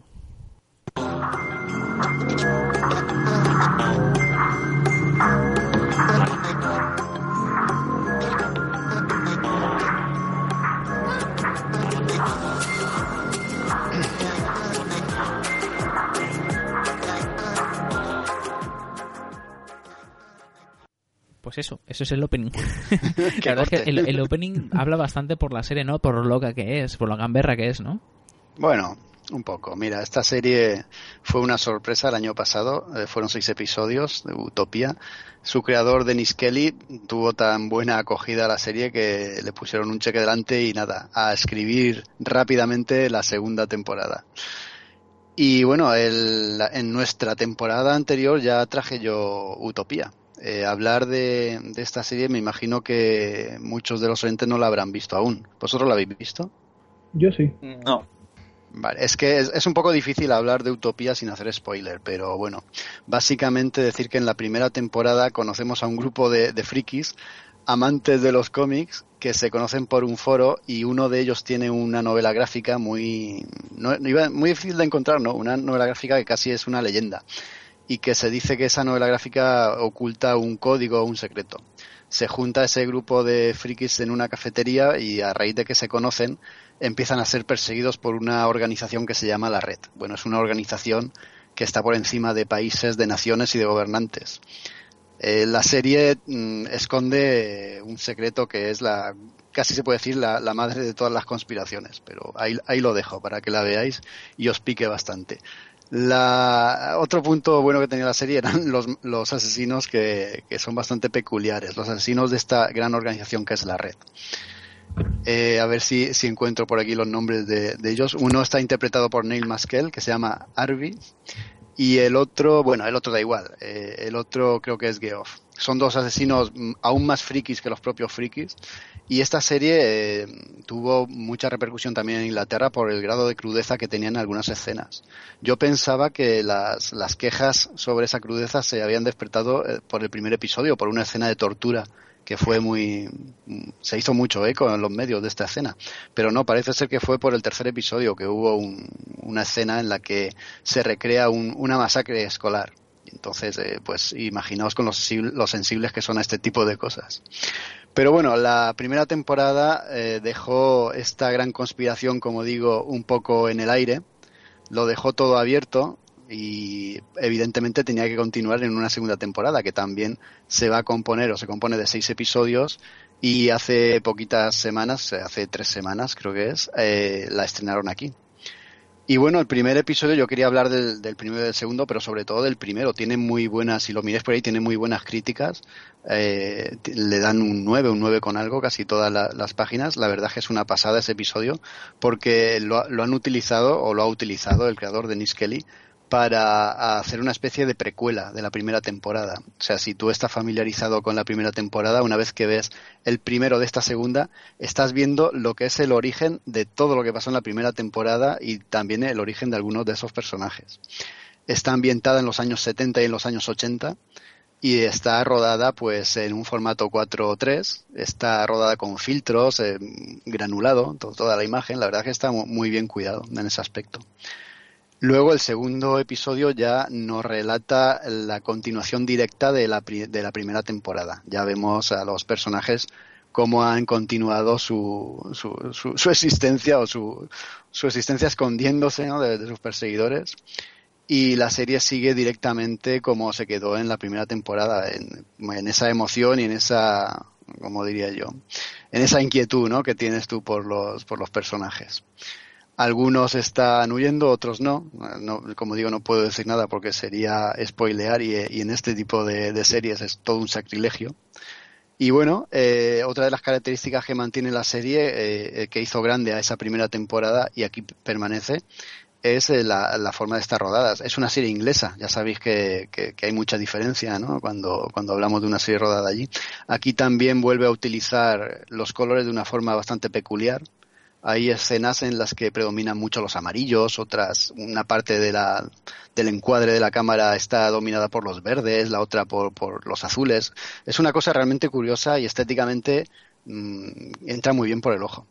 Luego los personajes eh, siguen, como digo, la estela de, de, la primera temporada, ya los conocemos, se comportan tal y como sabíamos que se iban a comportar y bueno, eh, los habíamos echado de menos. Yo, yo no me he dado cuenta de lo que los había echado de menos hasta que no he visto el segundo capítulo, que es la que enlaza directamente con la primera temporada. Si no, si no lo habéis visto, os lo recomiendo porque son, son muy pocos capítulos, solo tiene seis capítulos cada temporada y es una de esas series que hay que ver sí o sí. Y seguro que Javi está conmigo y si no, que se prepare. Sí, totalmente. La verdad es que leí muchas críticas muy buenas sobre la primera y me decidí a verla. La verdad es que es una gran serie, vamos, muy cortita, por lo cual se hace, no se hace nada pesada y siempre en los capítulos uno que tiene que siempre ocurre algo. Sí. ¿Tú recuerdas, Javi, el primer capítulo? ¿Cómo te quedaste cuando lo viste? Sí, la verdad es que me quedé bastante, bastante extrañado, ¿no? Era una cosa muy extraña, ¿no? Todos esos personajes, bueno, los protagonistas allí en busca de aquel cómic. muy curioso, la verdad. Sí, y combina ese, como te diría yo, esos personajes frikis, ese, ese poco, un poco de cómico y lo combina con una crudeza en algunas escenas re- realmente peculiar y es una contrapartida que llama muchísimo la atención. Yo lo dije la otra vez que cuando traje la primera temporada y lo repito, si veis el primer capítulo de la primera temporada os aseguro que vais a ver los siguientes porque es, es muy muy muy bueno. ¿Has visto los de esta segunda temporada, Javi? No, que va, estoy pendiente de ello. Pues ponte a ello porque de, de verdad que, que mantiene la estela y el primero, que a modo de precuela, es, es casi una película. Ya verás qué bien que está. Ya me has dejado con ganas de verla. ¿Y, los demás qué? A mí también me has dejado muchas ganas, sí. De hecho, esta creo que Marta la empezó a ver y me dijo que estaba muy bien. Pero no sé por qué dejó de verla. Lo típico que te pones a ver otra serie y acabas enganchándote con otra serie y acabas dejando la anterior. Pero vamos, que es la típica serie que yo tengo ganas, muchas ganas de verla. No, em, de verdad, dar una oportunidad. Está también escrita de forma muy inteligente. Cuando terminas de ver el, el segundo episodio de la segunda temporada, te, te das cuenta de que dices, joder, es, eh, no me acordaba ya de lo bien escrita que estaba de Utopía. Es, es que hay pocas series que estén así. Pues yo me la voy a ver seguro. Cuenta conmigo. Yo, empe- yo empecé a verla, Jaco, y lo que pasa me pasó un poquito lo mismo que a Víctor, ¿no? Eh, por, por cosas del destino, que no sabes muy bien por qué, pues no sigues viéndola y coges otras cosas y tal, pero la tengo que retomar porque me estaba encantando, ¿no? Y sobre todo, eh, te pasará lo mismo, ¿no? A los amantes de los cómics, pues esta serie nos mola. Si ya si te gustan las conspiraciones y todo este rollo de cosas, pues ya eso es la alucine. Ya, ya. Pues yo me la apunto seguro. Utopía. O sea, ti- tiene buena pinta, sí. ¿La segunda temporada va a tener tan pocos capítulos como la primera? Seis capítulos solamente, eh, por lo menos eso es lo que he leído. Muy bien, bueno, pues al menos será cortita y yo, yo prefiero que sea cortita, que no tenga eh, relleno estilo de Walking Dead. Eh, que- Y que, que lo bueno si breve dos veces bueno. Exacto, sí, sí. Yo prefiero una miniserie que esté bien a una serie de, obligada a estar veintipico episodios o que muchas veces pasa que te- por alargarlas se acaban fastidiando las series. ¿A Víctor le gusta Mirror? ¿Me gusta qué? Black Mirror. Ah, sí, por ejemplo, me gusta, sí. Me gusta mucho. Demasiado larga. No, no, no, me gusta mucho. vale, pues entonces nada más que añadir. Nada, nada más. Solo eh, instaros y obligaros casi a que la veáis porque de verdad que os va a gustar. Muy bien. Bueno, pues entonces nada, eh, ya hemos acabado con el programa, no es, no, es, no es poco lo que hemos traído.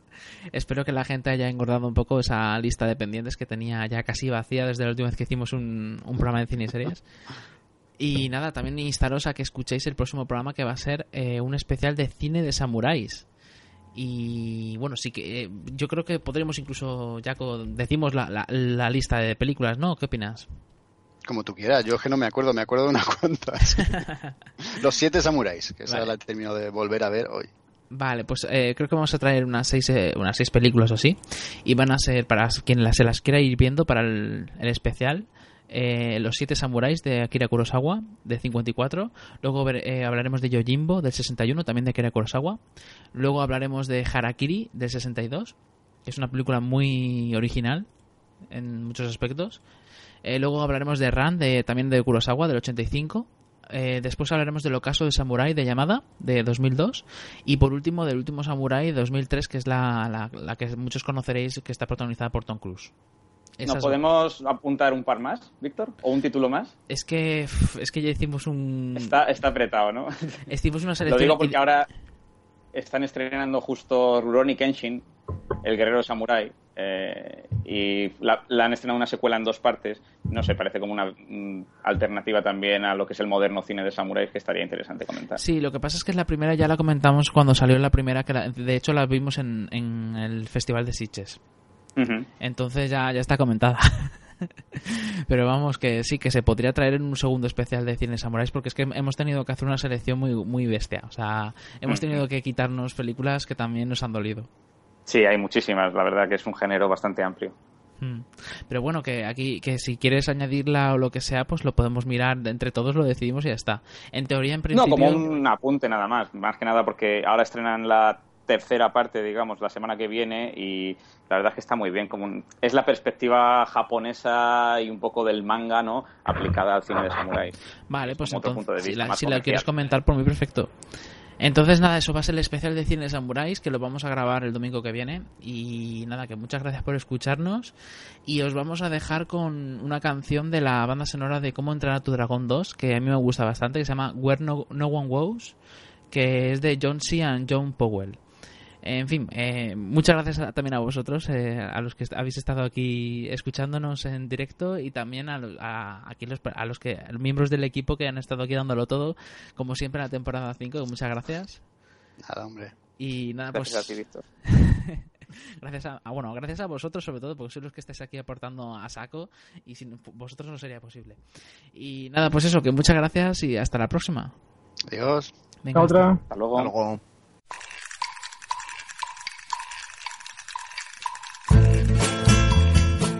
Recuerda, puedes encontrarnos en www.hellofreaky.com.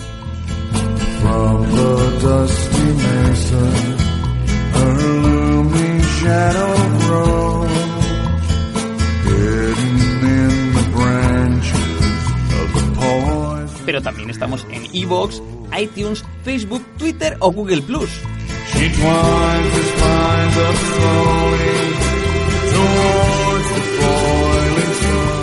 Esperamos tus me gusta y comentarios. ¡Anímate!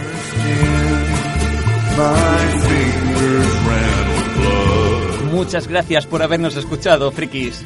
Y hasta la próxima.